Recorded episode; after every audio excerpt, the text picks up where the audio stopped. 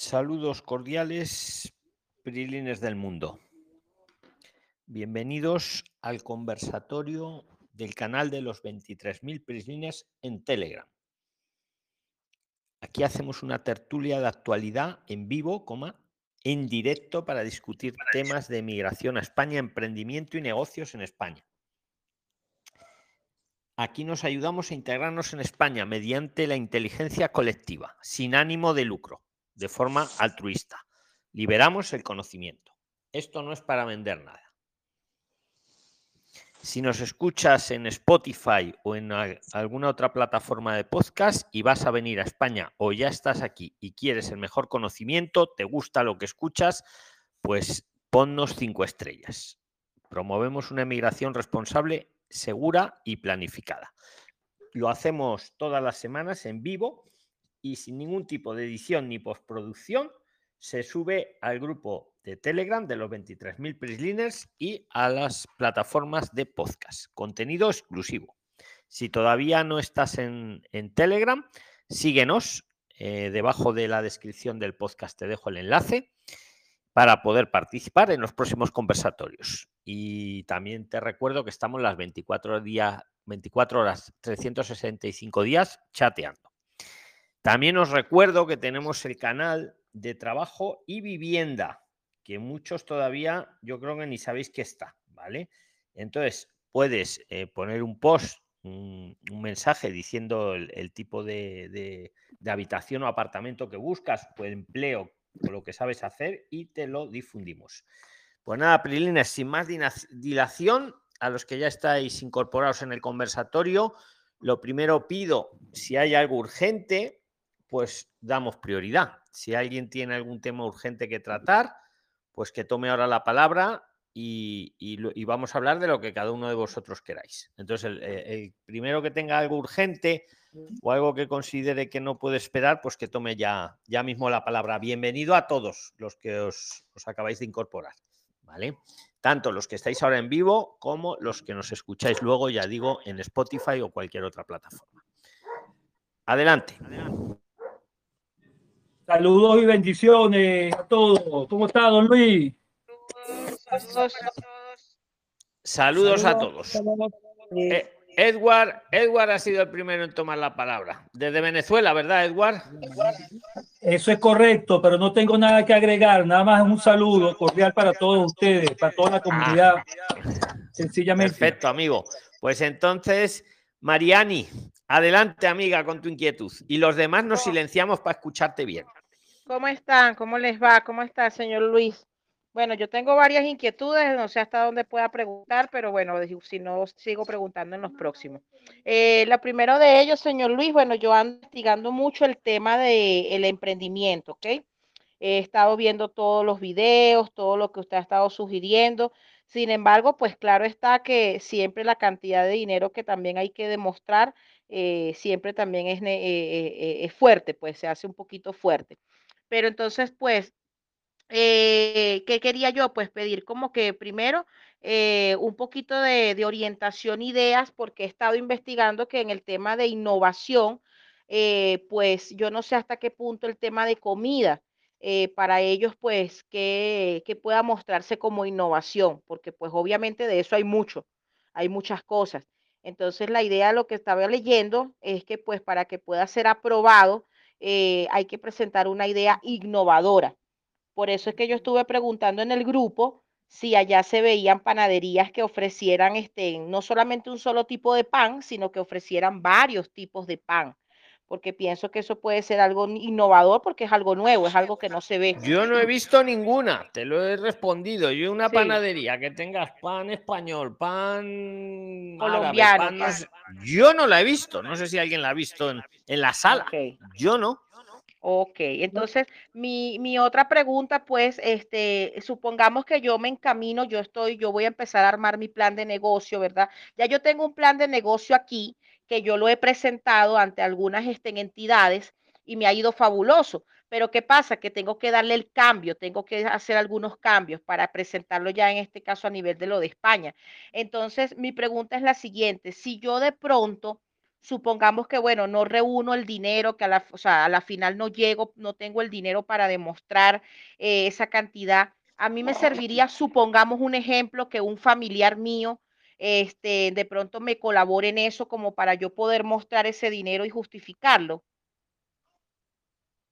¿Pero te refieres al, dinero para montar el negocio o al dinero para al dinero para eso, el dinero para mostrar lo que supuestamente, porque según dicen que para mí son 500 y algo de euros por mes y para mis hijos, este, y, por mi esposa, que nosotros somos tres más mi esposo, o sea, en total somos cinco. Entonces siempre la carga es fuerte, adicional a que estuve investigando y hay que pagar también un seguro, un seguro de, un seguro de salud que hay que ir cubierto eh, para cada uno de nosotros.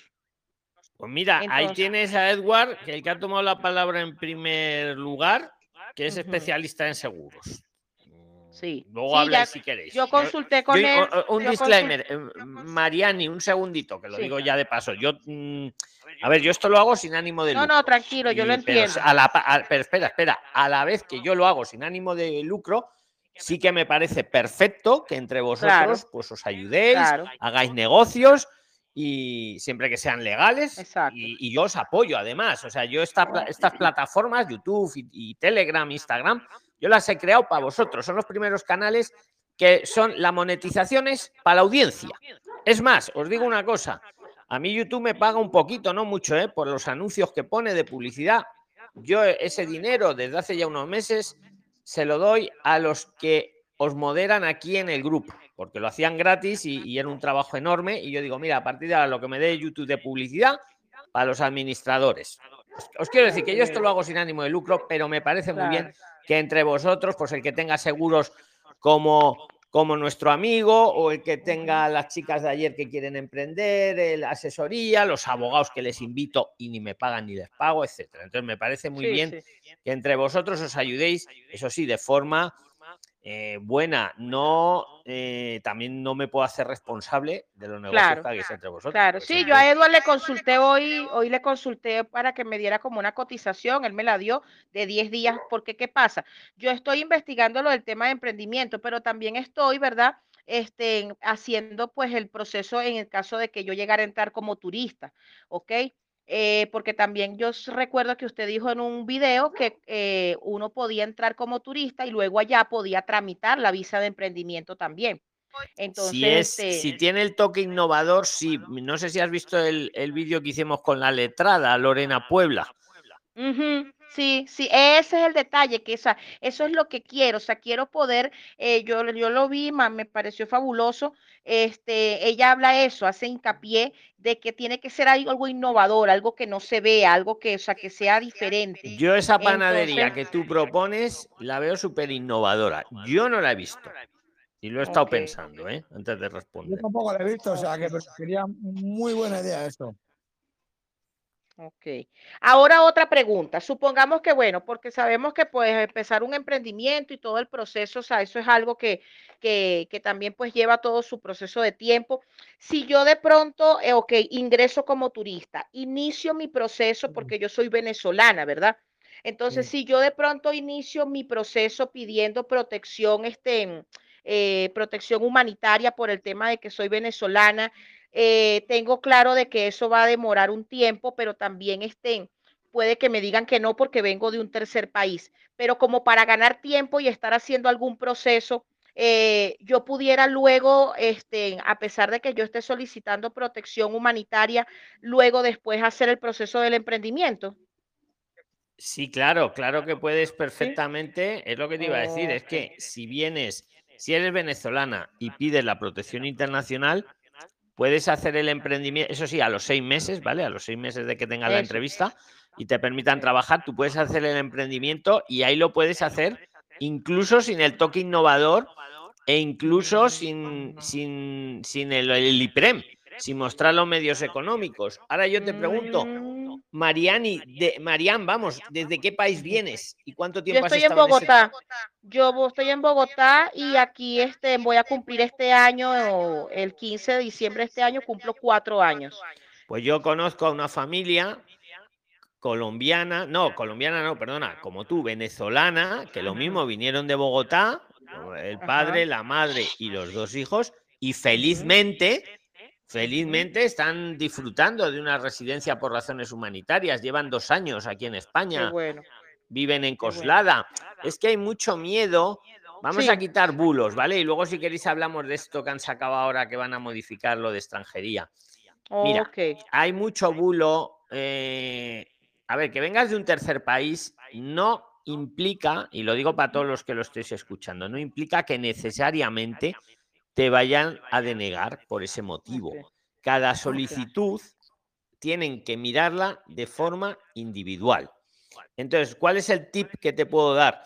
Lo estuvimos hablando con, con don Oscar Padrón, el abogado, que si tú, viniendo de un tercer país, acreditas el motivo por el que no te quedas en ese tercer país, como podría ser la, que, que hay xenofobia, por ejemplo, institucional, no sé, no sé en tu caso, Mariani, Marian, vamos, pero ese sería un motivo, ¿vale? Y, y- y con ese motivo no te lo denegarían. Y, y yo personalmente conozco una familia, vamos, pero de bien conocidos, que vinieron de Bogotá, son venezolanos, eh, de hecho habían tenido allí una discoteca, ¿sabes? Habían estado unos cuantos años allí y ahora están aquí, tienen su, su residencia por razones humanitarias.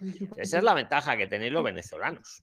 Ok. Eh, yo vi el video de las personas que venían de Panamá, pero claro, cuando usted les hizo la entrevista, ellos apenas tenían ocho días. ¿Usted no ha sabido más de ellos?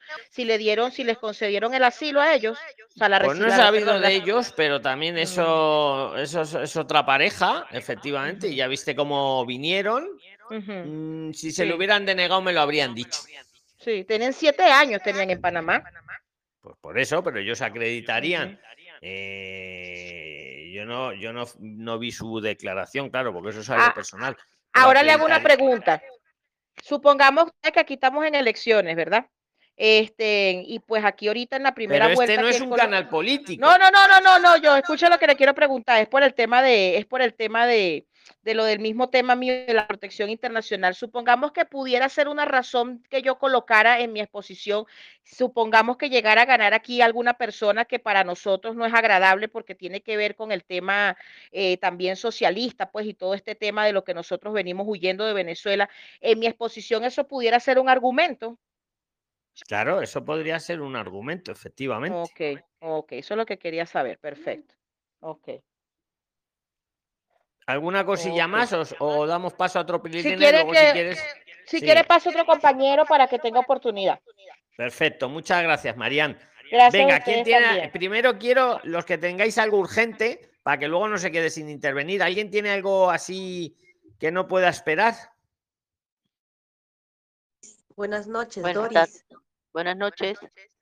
A ver, ¿quién, la primera que ha Buenas dicho buenas noches. ha sido. y Noches. luego- Luis, ¿quién ha- pero a- Doris. antes de Ana ha habido otra persona. ¿Doris ha sido tú? Doris. Doris, Sí, adelante sí. Doris y luego va Ana Eh, Rodríguez. solo- Adelante Doris. Solo comunicar si hay algún pre-cleaner que tiene ya los papeles para trabajar. Hay un amigo que necesita urgente un camarero o camarera para que trabaje y con contrato de inmediato. Si alguien desea trabajar, que, que contacte ahí en el grupo, nomás yo, yo le cito o le doy la dirección de esta persona para que puedan alguien, pero que tenga papeles, eso sí. Y es el mínimo. Eso es todo. Se gana el mínimo. perfecto, Doris. Me alegro de saber de ti. Si quieres, el día que viene don Carlos Riesgo, vente y nos vemos si quieres. Ahí estaré, Luis. Muchas gracias. Per- perfecto, que me alegro de, de saber de ti, Doris. Un fuerte Sí, ya abrazo. estoy en casa, ya estoy en casa. He estado eh, ausente porque he estado con todo el tema de la mudanza. Pues ya sabéis, si al- alguien tiene los papeles y quiere trabajar en tema de hostelería, en Madrid, sí, en Madrid será, que, que pregunte por Doris Castillón, ¿vale? Aquí en el en grupo. el- en el grupo de Telegram. Y habláis con ella, ¿vale? Eh, os digo una cosa, tema de meseros de hostelería, hay una, o sea, necesidad total de gente para trabajar y no la encuentran. El problema es lo que ha dicho Doris, que como es de cara al público, te suelen pedir los papeles. Porque claro, es de cara al público, pero que lo sepáis, ¿eh? Hay, o sea, no encuentran meseros en España. Pues meseros, camareros, le llamamos aquí. A ver, Ana Rodríguez tenía algo. Venga, Ana. Sí, don Luis, buenas tardes. Buenas tardes, Prislines, ¿cómo van? Espero se Buenas encuentren tardes. bien. Ah, Una dudita, don Luis. Eh, a ver, mi hijo está empadronado en Tarragona, pero le ha salido una oferta de trabajo en Valencia. Allí los papeles para el arraigo social, ¿dónde se meten? ¿En Tarragona o en Valencia? ¿O ahí cómo se hace? Pues mira, el arraigo social, muy buena pregunta, eh, es nacional. O sea, tú puedes haber estado viviendo, yo qué sé, un año en Tarragona, luego irte otro año a Valencia y yo qué sé, y el, y el tercer año en Madrid. Suma, todo suma. ¿Dónde se meterían? Pues donde estés, cuando ya se cumplen los tres años, donde te encuentres, sería lo suyo, meterlos donde, donde estás viviendo en ese momento, al final. Pero vamos, que no tengáis miedo a moveros de un sitio a otro, de una provincia a otra, de una comunidad a otra, porque va sumando igual, ¿vale? Sí, igual, Ana. tiene los tres años empadronado, está ha estado en Tarragona. Apenas recién se mudó, se ha ido a pasear a Valencia y ahí lo, le ofertaron. Entonces estaba con esa duda de que, ¿dónde metemos los papeles? Pues donde esté viviendo ahora, si se va a quedar en Valencia a vivir. Ah, claro. ta- ajá, ¿vale? ya le En entendí. Valencia O sea, se va a si le vivir. va a ahí. quedar a trabajar en Valencia, entonces le tocaría dar. En Valencia le tocaría dar. Otra cosa Enhorabuena. tengo- Enhorabuena para tu Sí, hijo, pues Ana. estamos, estamos un orando, don camino. Luis, que. Sí, porque Claro. le cuento que conseguir oferta laboral está complicado. Pero tu hijo lo ha conseguido. Tu hijo lo ha Pues conseguido. ahí estamos, ahí estamos que le, le, le ofertaron. Usted sabe que ahora pasa la otra, que cumplan los requisitos el, la persona que le ofertó, ¿no? Le, le dio la oferta. Eso es verdad, día, efectivamente. es- Que no tenga que deudas. proceso. Claro, Exactamente. que esa, que esa empresa, Deja- ese particular, que no tenga deudas con el Estado para que pueda aplicar tu hijo a. Y, es, y ahí venía mi otra duda. La persona que está como irregular puede hacerse autónomo. Pero antes se tiene que regularizar. estaba Podría, duda. lo que es, claro, pero sí lo podría pedir el arraigo social eh, haciéndose autónomo. Mm, ¿Vale? Pero no te haces primero autónomo, pero tú presentas un plan de negocios que dices me voy a hacer autónomo y patatín patatero y te lo pueden aprobar eh, con ese proyecto de negocio que te vas a hacer autónomo. Y una vez que te lo apruebas, Para el arraigo social. Sí, sí, sí, sí se puede, Ana. Pero Bueno, vamos, va primero eh. el que te lo aprueben y luego ya se hace autónomo. Ok. Primero, pero ahí me queda la duda. Porque si yo me voy a meter como arraigo social, tendría que tener el contrato. Si usted me dice que tengo que hacerme primero eso para ser autónomo. Es que hay dos maneras para, para el arraigo social. Que vaya, bueno, hay varias maneras, pero de lo que estamos hablando hay, por ejemplo, a tu hijo que le quieren contratar, ahí tiene que tener, eh, más que el contrato, la oferta de trabajo en firme. Ajá. Esa es una manera. Y otra manera es, eh, por ejemplo, tú a lo mejor que te quieres hacer autónoma. A mí no me va a contratar nadie. Yo me voy a hacer autónoma y voy a hacer este negocio. Entonces, presentas un plan de negocio que mira, las, no, no es por hacerlas publicidad, pero bueno, como estuve ayer con ellas, las Claudias, Ajá, sí, sí. Claudia Moreno te lo hace muy bien. Mira, Claudia Moreno, para su marido, le ha hecho el plan de negocio y se lo han presentado. ¿Sabes? Entonces te haces un plan de negocio, pues yo voy a ser autónoma, voy a hacer esto, esto y esto. Y entonces en tu. Pero yo todavía no te haces autónoma, ojo. Presentas tu solicitud de arraigo social y en vez de presentar el, el que te van a contratar, presentas tu plan de negocio que vas a ser autónoma y vas a hacer esto, esto y esto. Y entonces ya si te lo Oh. aprueban, que te lo pueden aprobar perfectísimamente si está el, el plan de negocios está validado, pues ya te haces autónoma y ya empiezas a ejercer. E- Ese es otro camino. Sí, sí. Bueno, otra dudita, don Luis, que tengo. Si tengo el- como objetivo viajar a España, pero me tocaría como visa de turista. Bueno, de estudiante, quiero sacarlo como estudiante. ¿Qué, qué estudios me puede recomendar? Yo soy ya profesional, pero me gustaría irme pues como con bachiller a a ver qué curso puedo conseguir allá. ¿Cuál recomienda que sea más viable? Hombre, yo siempre, yo ahí lo recomiendo el que vosotros eh, os guste. Yo no, o sea, eso es alguna una decisión de cada uno, ¿no? Yo, te- yo sí os recomendaría estudiar algo que a vosotros os llame la atención, por el motivo que sea, porque os pueda dar luego trabajo ese, ese rubro o, o porque os guste aprender ese rubro. Y ese más o Mm, menos, el- ¿cuál es el rubro que más pega ya como para Tiene que ser? Ana, lo que a ti te guste, porque a lo mejor a ti te, yo te digo una cosa que a mí me gusta y a lo mejor a ti, te- a ti eso no te gusta y te gusta otra. Os recuerdo que para el tema de estancia o visa de estudios no es lo que uno estudie, es la, la, digamos que cumpla unos requisitos el estudio y los requisitos rápidamente son que sea presencial Ajá. y, y ya está, y que esté validado por el Estado el, el- el- curso que se imparte. Pero la materia eh, es muy variada, o sea, puede ser desde un curso de cocina presencial en un centro autorizado hasta puede ser un máster de no sé qué, ingeniería, no sé cuántos, también presencial y también validado. Hablamos a día de hoy. Entonces, por eso te digo que la materia, Ana, puede ser la que sea. Yo recomiendo la que te guste a ti, ¿vale? Y acordaros que no siempre tienen que ser máster. Pueden ser máster, pero también pueden ser cursos sencillos. Lo importante es que sea busco un presencial. curso sencillo y eso es lo que estoy buscando. Un curso sencillo que sea presencial y que me- al mismo tiempo que sea práctico para lo que vamos a realizar a- en ¿Y a- España. ¿Y qué es lo que vas a realizar? ¿Qué es lo que te está llamando a ti la atención para ser autónoma, por ejemplo, Ana? A ver, yo trabajo aquí en, en Colombia, yo hago lo que es artesanía en cuanto a collares, cadenas, pulseras y todo eso. Entonces yo dije, bueno, podría meterme por ahí.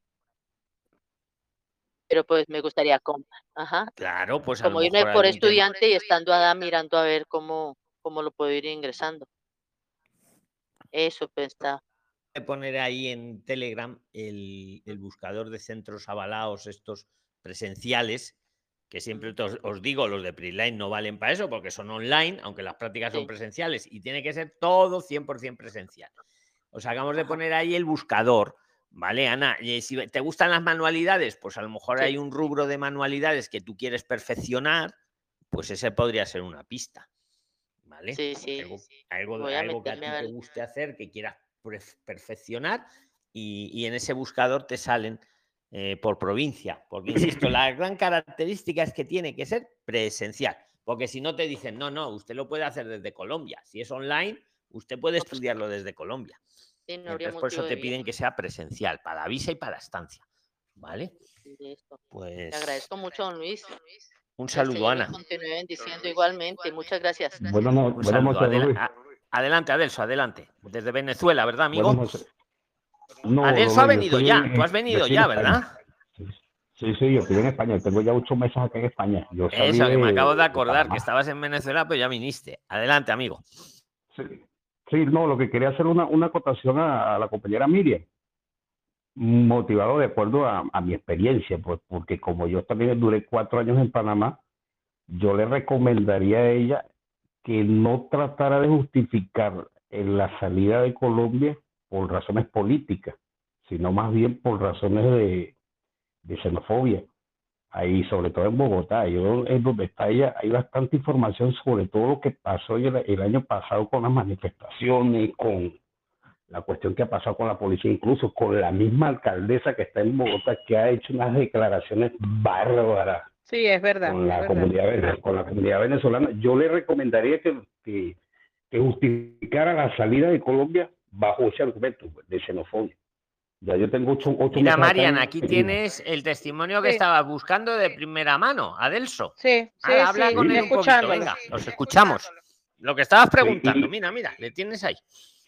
Y, y otra y otra cosa que quería, insólito, Luis, mire, mi permiso de trabajo se me activó el mes pasado y me llamaban más cuando estaba sin permiso de trabajo que ahorita que tengo permiso de trabajo. Ando buscando trabajo. Cosa insólita, En- pero en bueno. que- eh, Adelsa, mira, todos los que andéis buscando trabajo, poner en el grupo de, de aquí de, de Telegram, que en los 19.000 prilines, escribir que no ocupe mucho, pues vuestra habilidad, lo que vuestra habilidad, la zona geográfica y el teléfono. Y entonces yo lo que estoy haciendo os lo estoy moviendo por Twitter, pero necesito que no sea muy largo para que quepa el, el- el mensaje, el post, que no sea muy largo y que tenga vuestro teléfono, porque claro, en Twitter os van a llamar al celular, ¿vale? Alguien lo va a ver y lo estoy, venga, a mover las 24 horas. Seguro que más de uno que ya lo hemos movido le han llamado. Alguien en algún punto. Entonces poner, eh, lo escribís aquí, ¿vale? Y yo como lo veo ya, no me cuesta nada hacerlo y os los estoy moviendo, pero necesito eso, que pongáis la habilidad un poquito lo que queréis trabajar, en dónde, en dónde, porque si uno a lo mejor está en Andalucía, hombre, si no le importa ir a Barcelona, a lo mejor o al revés, pues ponga toda España o si no la zona y el teléfono para que os pueda contactar alguien, porque en serio que hay mucha escasez de personal. Lo que pasa que ninguna empresa, y ni siquiera yo os puedo decir que trabajéis en, ni en A. Bueno, Adelso ya trabajaría en A. Pero insisto también, los que queréis trabajar en B, yo no os puedo decir que trabajéis en B. Disclaimer legal. Entre vosotros. sí. No, yo no puedo tardes. decir, pero espera, que os digo otra cosa, que las empresas tampoco. Para, un mesero, a lo mejor no le pueden contratar en B. Pero para uno que está en la cocina, vamos, que no conozco yo gente trabajando en B dentro de la cocina, que allí no va nadie, etcétera, etcétera. ¿Qué ¿Qué es en decir, B, Ronald? señor Luis? ¿Qué es en B? Pues se puede trabajar en A, que es con los papeles y pagando todos los impuestos, o en B, que es como en B. O en B, no sé cómo llamarlo. ¿Cómo le Ah, en llamáis negro, a lo eso? que llaman en negro. Sí, pero queda más bonito en B. Joder, A y B. Ah, ok, ¿Na? ok, ok, ok. ¿Qué querías decir, Ronald? Adelante, Adelso, venga, hablar entre vosotros, yo os escucho. Aló, Luis. recomendación que yo le quería hacer a Miriam.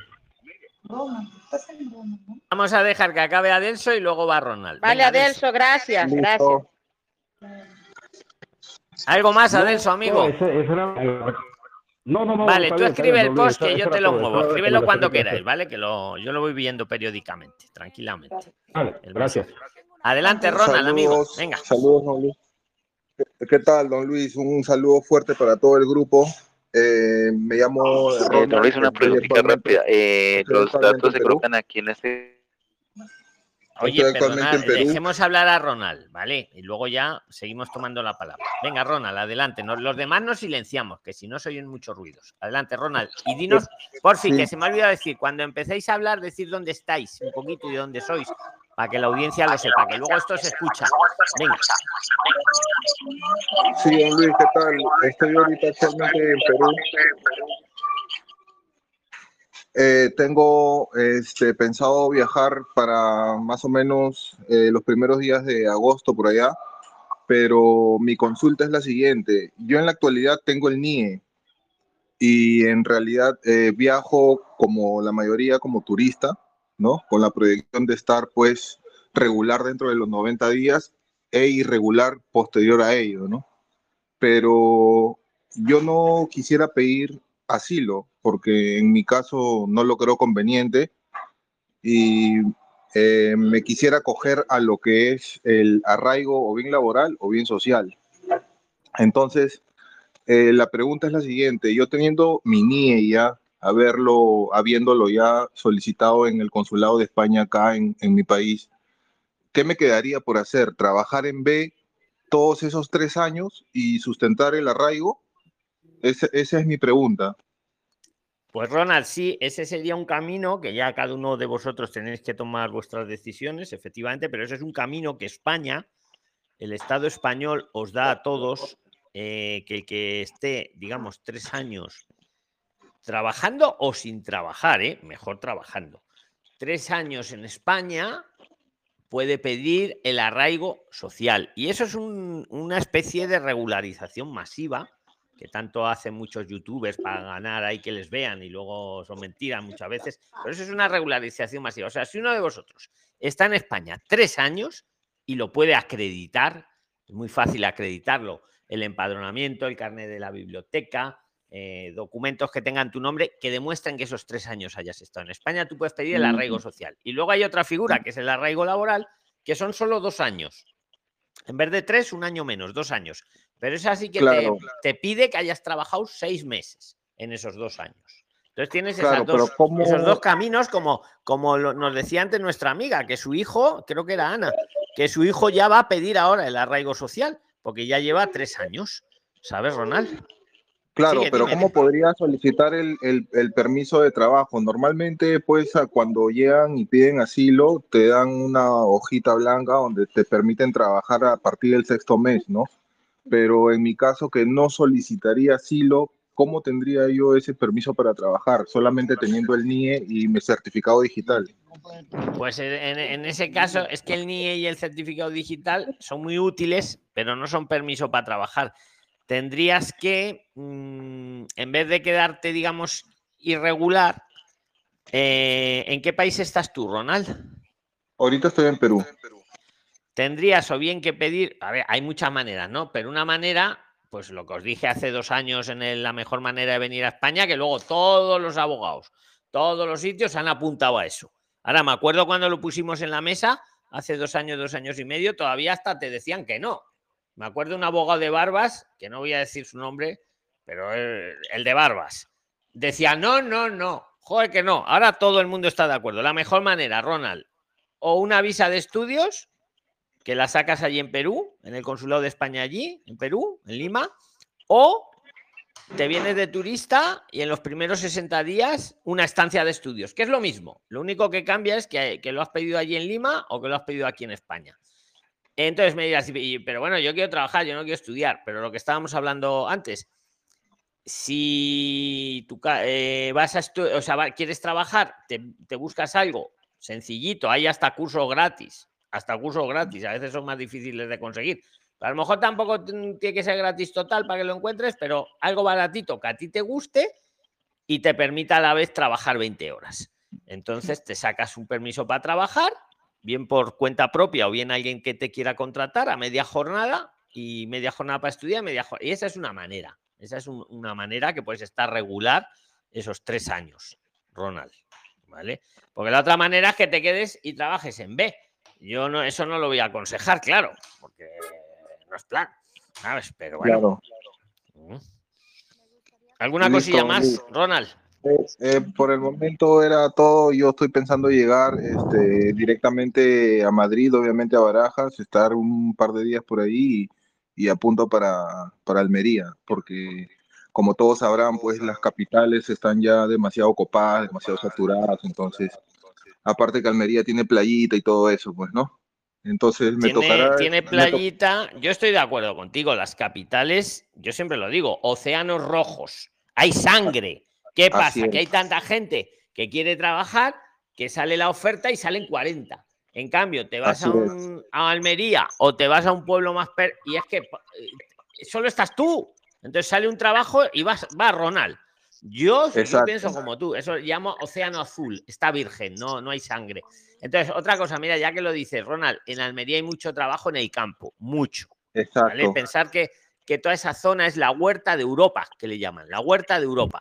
Entonces, Así Europa es, nos Luis. compra todas las hortalizas que, que se- y todo eso hay que trabajarlo. Ahí lo dejo en la Entonces mesa. tal vez, tal vez de repente por mientras me tocará estar en B, pues Claro, y alguno pregunta, ¿y dónde encuentro trabajo en B? Hablando allí con la gente, hablando con los empleadores, porque ningún empleador va a poner contrato gente en B, porque como lo ponga le viene la inspección y le ponen una multa.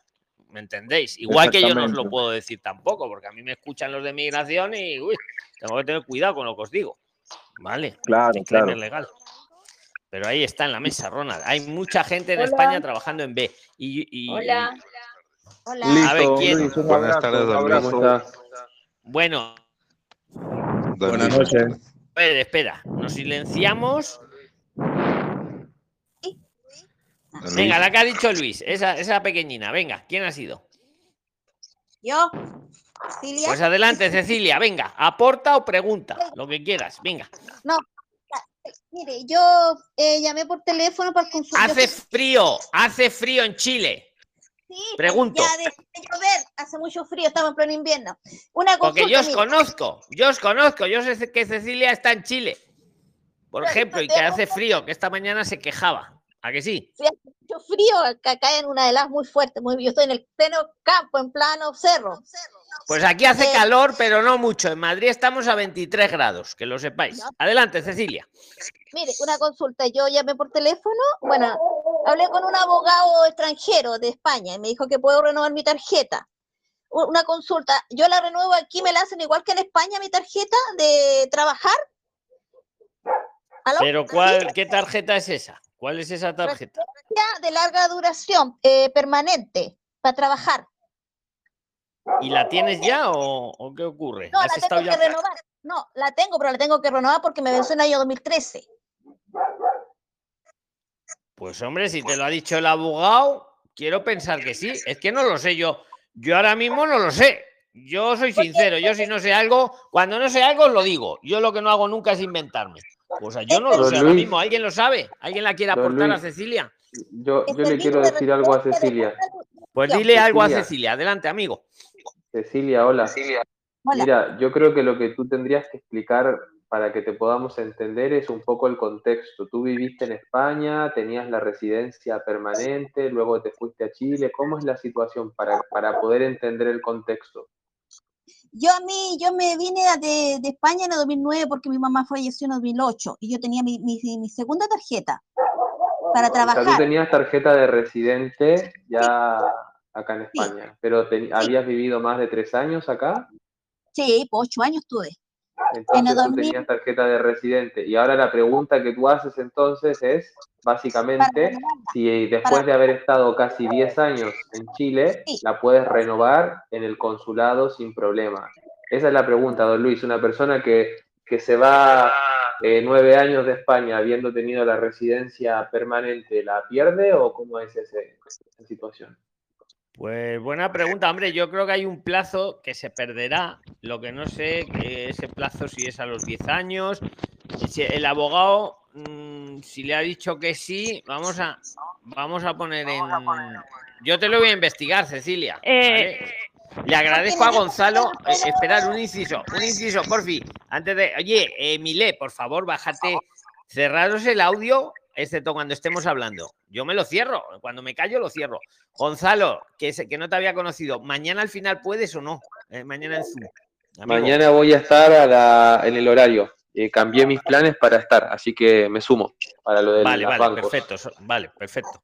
Pues a ver, eh, Cecilia, yo te lo voy a investigar porque no lo sé ahora mismo y no te voy a decir una cosa que no sé porque a veces yo he detectado, a ver, no os fiéis de todo lo que os digan por ahí, ¿vale? Que hay gente que se inventa las cosas. A veces abogados, eh, joder, el otro día con la pareja esta de venezolanos les habían dicho que a Katiuska y a su pareja, un abogado que cobraba un dineral, les había dicho que, que se olvidaran de, de asilo. De- bueno, lo dijeron en el vídeo, no sé si lo visteis. Me quedé alucinado. No, pero que Hay abogados muy buenos, ¿eh? Pero también hay abogados muy malos, que lo sepáis. consulado está de España. Me dijo porque me- yo mandé un correo y no me entienden, tengo que personalmente en esta semana llevar mi carnet y me me dijo, no, si lo puedes renovar, tiene, si se puede renovar porque me dijo que es re- residente de larga duración, entonces me dijo, yo le dije, tengo un tiempo allá, puedo renovar así, me dijo. Y cuando yo salí, Bueno, yo te lo voy a investigar por mi cuenta y mañana en Zoom te lo digo, Cecilia. Eh, ¿vale? hola. Don Luis, Adelante, si es para aportar a. Cecilia, adelante, venga. Sí, sí, sí, para aportar. Este, yo conozco el caso de un amigo que él estuvo como 11 años acá en Colombia. Tenía su tarjeta de residencia y esta semana ya se la renovaron. Él se fue para allá y ya se la renovaron. ah, ya, qué bueno. Pues ahí lo tienes, Cecilia. Ya. No, no, yo sé que voy a entrar, me va a costar, pero voy a entrar porque mi hija, estamos separadas, ella tiene, yo le conseguí papelea y yo, yo tra- le trabajé a mucha gente de buena situación en España, no yo manzanera, gente rica. Y yo, mm, yo siempre me porté bien, trabajaba, limpiaba, gané dinero, mucho dinero gané. Y fui incluso hasta Jerusalén, conocer mi segunda tierra. Pero yo sé que la voy a renovar y voy a tener trabajo porque sé, sé trabajar, sé cómo trabajan los españoles con la gente, sé cómo son de exigentes, son un poco desconfiados, pero son buenas personas los españoles. Eso quería decir. Pues muchas gracias por lo, por lo, por lo que me toca. Adelante la que ha dicho hola. Venga, muchas gracias, Cecilia. Y a, y a Mile también, que ha aportado. A- adelante, Saludos para todos, Lenny desde Venezuela. adelante, Lenny. A don Luis, este, bueno, felicitarlo por su aporte porque el, el mundo entero sigue sus, sus consejos y de verdad que son muy provechosos. Eh, quería hacerle una preguntita de verdad para que me aclare algo con respecto a la tía. Supuestamente eh, se dice y he leído que es para mayo 2023, pero hay otros rumores, dicen que hay que censarse finalizando el año, no sé, pues para si usted tiene alguna información para que por favor me aclare. Pues mira, yo te la aclaro y a todos los que estáis aquí ahora mismo en vivo y los que lo escuchéis luego en Spotify o cualquier otra plataforma. Eh, es correcto lo que has dicho, lo primero, que hasta el 2000, hasta mayo del 2023, o sea, queda un año más. Fijaros que llevan, lo van aplazando. Este es el tercer aplazamiento que yo ya llevo. Llevan tres años aplazándolo. Hasta mayo del 2023 no empieza. Punto uno que te digo. Segundo punto. Está muy bien explicado en la página web oficial de TIAS, que os la hemos puesto los administradores y yo varias veces en este grupo. La tenéis ahí. Poner con la lupa de buscar etías y vais a encontrar el enlace a la página oficial que lo explica bien, ¿eh? Eh, tal. Entonces, te digo más, cuando empiece, no hay que empezar ahora a censarse. Yo no sé, hay por ahí a veces grupos tóxicos o youtubers tóxicos que meten miedo, les gusta meter miedo. Parece ser que como buscan, no sé, buscan audiencia, saben que metiendo miedo la gente les va a ver, aunque solo sea para, para ver qué pasa. Entonces, es mentira. Hasta mayo del 2023 no empieza, queda un año. Pero es que te digo más, cuando empiece en, año, en el mayo del 2023, si no lo aplazan todavía, vamos a contar que ya no lo aplacen más, van a haber seis meses de prueba. Van a haber seis meses, desde mayo del 2023, seis meses más, que el que quiera se lo saca y el que no quiera no se lo saca. Lo van a tener en prueba. Y luego ya será obligatorio. O sea que estamos hablando de un año y medio. O sea, que quitaros los miedos. Por mucho que haya uno que salga por ahí en un grupo tóxico, sí, sí, sí. Dime, dime, que has puesto el Sí, micro, sí, dime. sí, de verdad. De verdad que agradecida con su respuesta porque es como usted dice, pues la página oficial dice una cosa, dice mayo 2023, incluso lo he leído de su chat, pero o sea, hay tantos rumores eh, que dicen que Pero no, que es que es que es lo que estamos luchando. Yo estas plataformas, estos canales, estaba yo un día aburrido en mi casa y digo, y veo un vídeo de uno que parecía que España era el infierno. Y soy español, vivo en España, sí, sé muy bien lo que es esto, y digo, no, mira, voy a hacer un canal, por lo menos para que vean lo que yo veo. Y ya luego cada uno que decida. Entonces, la página oficial de tías, que la hace la Unión Europea, es, es la fuente. Olvídate de lo que digan los rumores. Ves a la fuente. Sí, sí, bueno, de verdad que era eso, pues quería que usted de su propia voz me lo aclarase porque, como le digo, estoy confundida, aquí se manejan también tantas versiones, pero bueno, gracias de verdad por la información. Pues fuera el miedo, de verdad, que lo hacen para meter miedo, no sé por qué lo hacen, no son- debe ser gente mala, alguno hay malo siempre en la vida, por, por suerte los buenos somos más, sois más. sí, Y así de verdad, Etías lo dice muy claro que hasta mayo del 2023. Claro, alguno, alguno le habrá, que- no le habrá gustado, porque dice, ahora, ahora qué vídeos les hago yo, cómo les meto miedo. Y estará pensando en cómo meter miedo a la gente. Ahora hasta mayo del 2023, pues ya se estaba poniendo las botas que se creían que empezaba ahora, y como lo han atrasado un año más, y, te- y os digo otro dato, lo que acabo de decir, vamos, que cuando empiece habrán seis meses de prueba, que será voluntario. Y os digo más, cuando ya haya empezado y hayan pasado los seis meses de pruebas, eso es una tontería, si es que eso te lo sacas por internet. Y además, Sí, te- luego hay unos miedos que meten ahí, no, no, que hay que pagarlo con tarjeta. Entonces los que no tengan tarjeta no van a poder ir a Europa. Mentira. Si os leéis bien la página, Sí, sí. pone Lo abajo ver- que, que se habilitarán medios de pago. Y por eso lo están retrasando, porque claro, hay Don gente que a lo mejor no tiene don una Luis, buenas noches. Buenas noches, quisiera decir algo Si también. es del tema, meter baza, meter cuchara. Don Luis, buenas noches. Hablas Buenas con noches, el Daniel. Es del tema, di lo que quieras. Venga. Sí, esto quería ahondar acerca del, del ETIAS. Espera, Lorena, escuchemos a Daniel. Luego vas tú, Lorena, escuchemos a Daniel. Hola.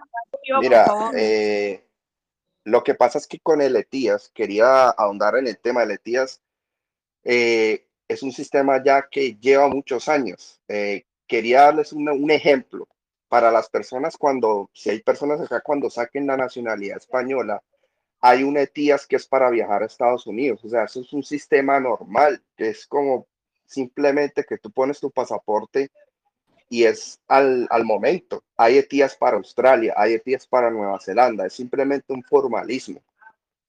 De hecho, Europa eh, llevaba un leve retraso para poder hacer este, este sistema. Es un, es un simple filtro de seguridad, no es ningún tipo de visa. Eh, Totalmente entonces, de pues, acuerdo con Daniel y le agradezco el aporte. Añade si quieres algo más. Totalmente de acuerdo, Daniel, con lo que estás diciendo. Sí, esto, por ejemplo, digo, los, es- españoles, por ejemplo, los españoles eh, tienen que llenar el ETIAS, su homólogo estadounidense del ETIAS y el canadiense también para poder viajar. Se llama esta. Entonces, entonces, pues, para que tengan en cuenta eso, no es una visa, no, no, no, de- básicamente lo que están, los únicos que le van a negar el ETIAS es si usted tiene un crimen. Eso es por la única razón. Eso es todo, Luis. Que Así tenga es, buen Daniel. día. Así es. Venga, ¿alguien más quiere sí, preguntar o aportar de tías? Hacer algunas- preguntas. Hola. Él Sí, ¿es llama de tías el documento para Estados Unidos. Buenas tardes.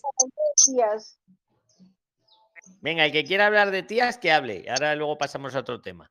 Es que, es que hay un familiar acá en Colombia, pues que le han dicho que es una visa y que es como una restricción porque está entrando muchísima gente después de la pandemia allá a España. Entonces que por eso se le tías para frenar el ingreso.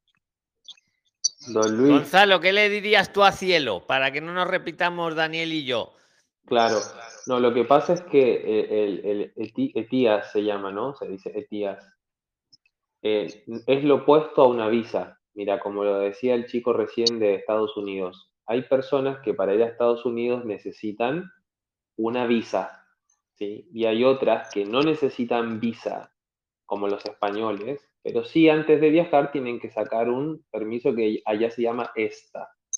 Eh, no es una visa, es, es, es un aviso que uno va a viajar y el gobierno de allá te, te responde y efectivamente te autoriza, te dice puedes entrar, pero no tiene ningún requisito muy importante, ¿sí? O sea, básicamente, como decía el chico, si tú has tenido crímenes, registros, claro, te, te lo podrían negar, o si tú, no sé, consumes drogas, y ahí te, te hacen unas preguntas, no sé, ¿consumes drogas? Eh, y uno pone que no, pero bueno, si tú pones que sí, probablemente te lo nieguen. Eh, pero un, un ETIAS es lo opuesto a una visa, o sea, cuando uno necesita visa, no necesita lo otro. En España, hoy por hoy, los latinoamericanos no necesitamos visa y podemos viajar solo con pasaporte, pero ahora se añade esto, pero no es una visa, es, es como un aviso de, y hay una autorización de por medio, ¿no? Pero es un aviso, ¿no? No es Es una más, visa. eh, eh, totalmente de acuerdo con Gonzalo, además muy bueno el aporte. El- los países que necesitan visa, eso no tienen que hacer el ETIAS. Por ejemplo, un- uno que está en, Bolivia no va a tener que hacer ETIAS o en Cuba. Pero mm, eh, ahondando en lo que dice Gonzalo, el ETIAS es un cuestionario que se hace por internet y ni siquiera lo va a ver una persona. Te hacen unas preguntas. Eh, ¿Ha matado usted a alguien? Pues no. Eh, ah, ¿Toma usted drogas? Pues no. Ta, ta, ta. Y te, da- y te lo da el, el sistema, te lo da en el momento, sin ni siquiera como, como el revisión humana. ese Esto, del COVID. exacto, Gonzalo, esto lo pone en la propia página web oficial. Además, os digo más, si tú dices, pues ha matado usted a alguien, pues sí. ¿Ha sido usted condenado a no sé qué? Pues sí. Claro, entonces el, el robot no te va a dar el ETIAS y entonces pasa a una revisión de una persona, de un humano. Don. Luis, te quería, lo quería, o no. Pero es una cosa así. Sí, adelante, Daniel, adelante. quería decir lo último con lo que escuché pues a, a la compañera. No es que sea solamente para la, eso, eso es falso, eso es totalmente falso, que es porque quieran frenar la, la inmigración. De hecho, para darles un ejemplo, yo soy ciudadano estadounidense. Como ciudadano estadounidense, también me va a tocar llenar el ETIAS. O sea, eso es un, eh, un preaviso. La gente tiene que estar tranquila. Si usted tiene todo en regla con su pasaporte eh, vigente, no tiene un crimen, usted va a poder pasar ese, ese filtro eh, cómodamente. Y pues En va a ser 10 barato, minutos, no va a ser. en 10 minutos diría yo, porque tú rellenas Sí, el no. cuestionario, ¿verdad? No, no Entonces saquémonos, saquémonos ese chip que es por Latinoamérica, no.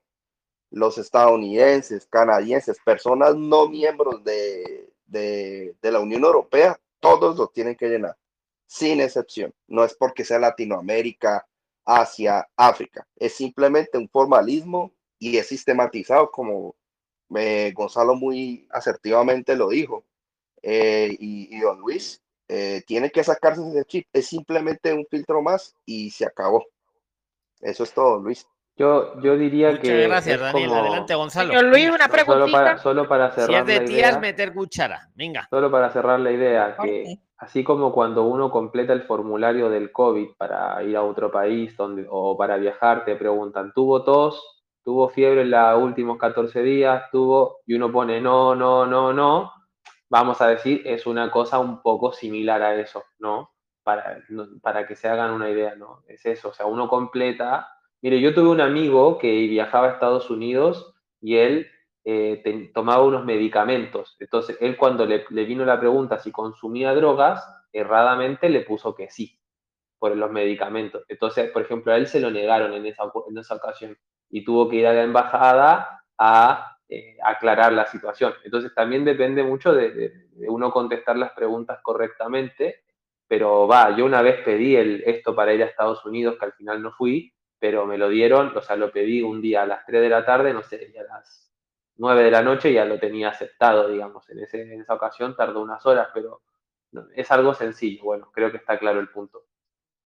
Está claro, Gonzalo, y yo añadiría, eh, por lo que yo sé, que si respondes bien a las preguntas a la primera, a los 10 minutos tienes tu etías. Si respondes algo así como tu amigo, lo revisa ya una persona y ahí puede tardar a lo mejor un poquito más, ¿vale? Señor Luis, una preguntita. Una pregunta, disculpa. A ver, Ma Marian, si es Sí, de esto, sí, eh, venga, no, no es de luego tías, es- es otro- es que otra os cosa. quite ya el miedo este de tías. Y, y por cierto, os pido que evangelicéis, porque los que estáis ahora aquí escuchando, lo vais a escuchar luego en- Sí. en, Spotify, evangelizar, por favor, porque es que hay gente por ahí mala metiendo miedo. ¿Vale? Y, y Daniel, Gonzalo, os estamos diciendo, o sea, lo que están aportando es así, ¿vale? Y venga, adelante, Claro. Marian. Mire, eh, que, que cierto es que supuestamente los documentos que uno apostilla eh, se están venciendo en el lapso de aproximadamente tres meses allá en España. Eh, pues pregunto. Pero eso no es de tías. Que eso No, tengo no, que no, yo- la- el. Mira, ya que lo has dicho, te lo digo muy rápido. La apostilla no vence. Lo que puede Ok. vencer es el documento apostillado, que lo, lo hemos dicho muchas veces. Ahora, que me digas, ¿y Ah, cuáles ok. vencen y cuáles no? Pues, por ejemplo, un matrimonio. Tú apostillas un matrimonio y tiene una fecha ese, esa de vigencia, pero no es por la apostilla, la apostilla no caduca, pero claro, te puedes divorciar, te puedes separar. Entonces te ponen un plazo. Ahora, si por ejemplo apostillas pues un título de bachiller, eso es para toda la vida.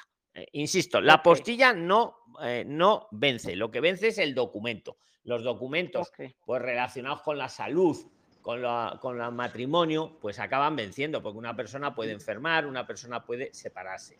Ahora, los de Ok. estudios y esas cosas no, porque son para toda la vida, ¿vale? Pero que la No, apostilla no vence. Quiero hacer sepáis. una pregunta. Nacimiento. Bueno, tema. consulta. A ver, espera, espera. No, eh, noches. no sé. A ver, el primero que hable ahora. El primero. Hola, Venga, la que ha dicho yo, yo, Salgado. la- ha ganado la del también. yo, yo, yo. Venga. Buenas Adelante, yo, la del yo, yo, yo. Y a ver si le ponen aquí manos levantadas, porque es que no me se me ocurre otra manera. yo, Adelante, yo, yo. Alessandra. Venga. Lo que pasa es que no sé cómo poner la mano levantada, no sé si... No, que no, no la podemos poner nadie, no hay otra. Bueno, salvo Ay. Víctor, que nos está observando de, de extranjería, que nos está vigilando aquí. Bienvenido, bienvenido también. Adelante, Alessandra. Buenas noches. Saludos a los de extranjería, que seguro que hay más de un infiltrado. A ver si los encontráis. Adelante, Alessandra. Gracias, don Luis. Buenas noches a todos. Eh, soy de Perú. Esta pregunta va de un temita anterior a Letía, solo que, bueno, somos muchos con muchas dudas, ¿no? Eh, primero, eh, a comentarle al compañero que está planeando venir, de que hay una opción que es también el de la CEPA, ¿no? El CPA, creo, que es la secundaria para adultos, que es la forma que yo estoy viendo para irme, porque estoy llegando ya, pues, en septiembre.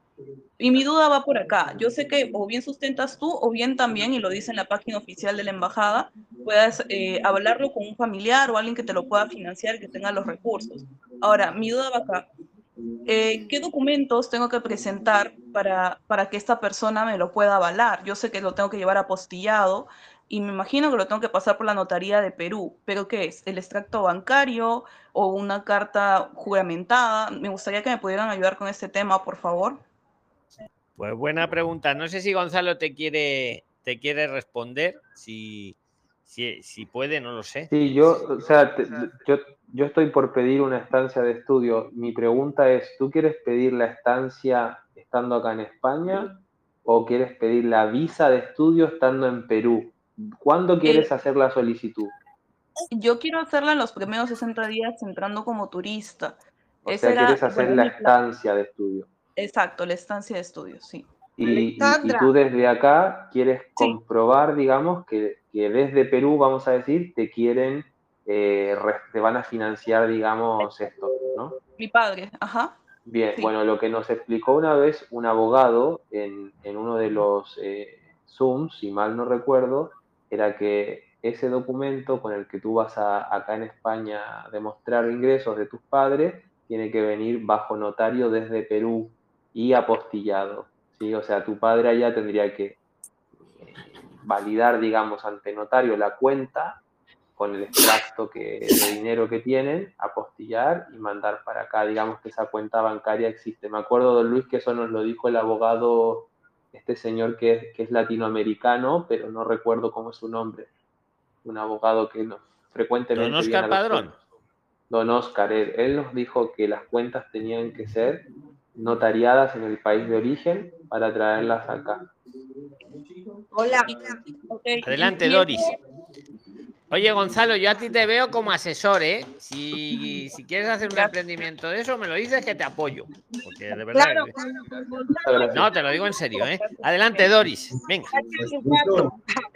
Alexandra, mira, y es necesario que llegues como turista y luego pidas la estancia, porque si tú tienes el aval, que es tu padre, que está en Perú, puedes pedir la visa de estudiante y todo eso en el consulado lo presentas, la cuenta bancaria, los medios económicos de tu papá en mismo Perú, el, todo el acta notarial de que él se va a hacer responsable para que tú estudies, y no necesariamente tendría que ser el CEPA, podría ser un, un FP grado medio o grado superior, porque es igual, es, es de la misma, ¿para, ¿para qué retroceder y hacer la secundaria si tú ya lo hiciste o, todavía El, no el lo tema, el tema es de que yo estoy viendo la opción de que es, eh, digamos, gratuito como la educación acá y yo sé que los grados allá, La incluso la FP, que FP también es muy barata, muy barata es la FP grado, grado medio y grado superior, es muy barata, muy, muy barata. Entonces, bueno, es una, es una sugerencia, Claro, yo ya vi todas las opciones al respecto y por el tema de la, la gratuidad, la- por lo que el hecho que es gratuito la secundaria para adultos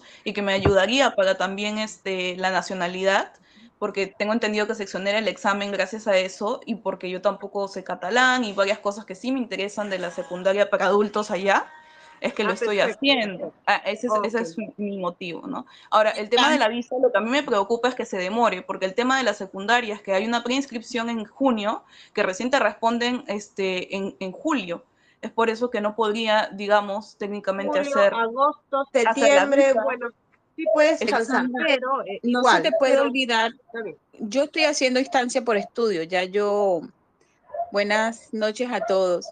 Yo estoy haciendo est- estancia por estudio, adicional a lo que los requisitos que te comentó la compañera, este, también tienes que autenticar de tu país un registro civil que, confirme que tú eres hija de tu padre, lo tienes que apostillar acá.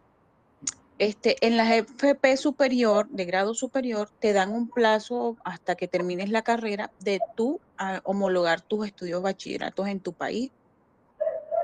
Eso era lo que te quería agregar, que no se te olvide Claro. el registro civil. Sí, pero en el caso de la secundaria solamente me indica mayoría de edad y, bueno, pasaporte.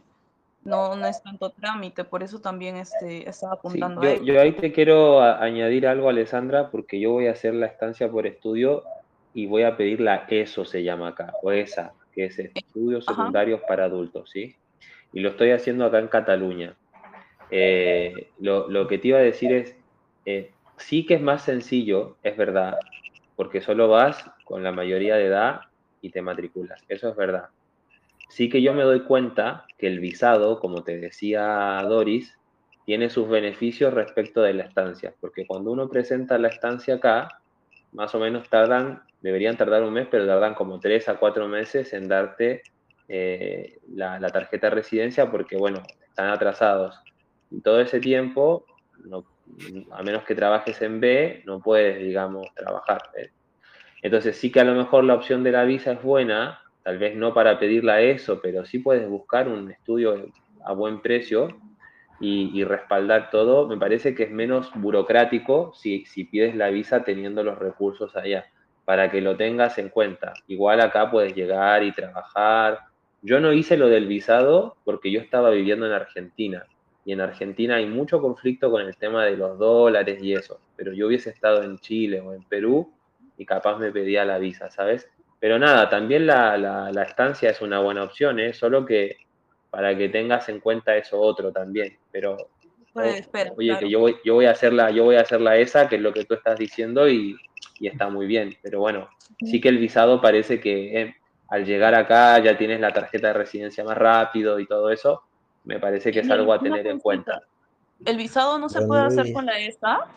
Técnicamente Yo- es, este, cumple con Yo los creo que, el- yo no lo sé si alguien, Doris capaz tiene la experiencia, no lo sé, pero yo no sé si ellos te otorgan el visado con la ESA a menos que tú no lo hayas hecho en Perú, pero eso ya yo no lo sé, ¿sabes? Depende, me parece, del, del consulado, pero sí que hay cosas, dijeron los abogados, que tienen que ser lógicas, o sea, si tú vienes a España pides una estancia por estudio para estudiar, no sé, inglés, dicen que las están rechazando porque, bueno, mejor que se vaya a otro país, a Irlanda o capaz si tú eres profesional y pides la ESA y te la niegan, ¿me entiendes? Eh, allá digo, ¿no? Eh, Claro. nada, pero, pero a ver, que la ESA es una buena opción si haces la estancia por estudio, pero sí que hay, hay más trámites burocráticos en el medio que si tú los estudias bien y lo haces todo, seguro que te metes bien con el internet, lo averiguas bien, lo haces todo y no vas a tener ni un problema, pero es un camino un poquito más largo nada más, es eso. Entiendo. Muchas gracias. Pues muchas Yo tengo una gracias, pregunta para Gonzalo. Una consulta, por favor. Una consulta, don Luis. Lima. A ver, Paulo, venga, a, a ver cuál es tu pregunta. Venga, Paulo, que está el Sí, ahí. relacion- rela- relacionado a lo que habla Gonzalo y la chica también. Este, mi hermana también va a ir a Barcelona este martes, llega, perdona, llega el miércoles. Este, y queremos saber qué pasaría si ella solicita un año la estancia para la ESA y en caso ya no pueda cubrir un año más, prorrogar esa estancia, ¿podría solicitar protección internacional o no sería posible? Estando, estando regular, pues, ¿no? Eh, ¿Puedo aportar algo ahí? Sí, claro. Venga, si es del tema, mira, yo prefiero que habléis entre vosotros. Yo os escucho, yo estoy aquí.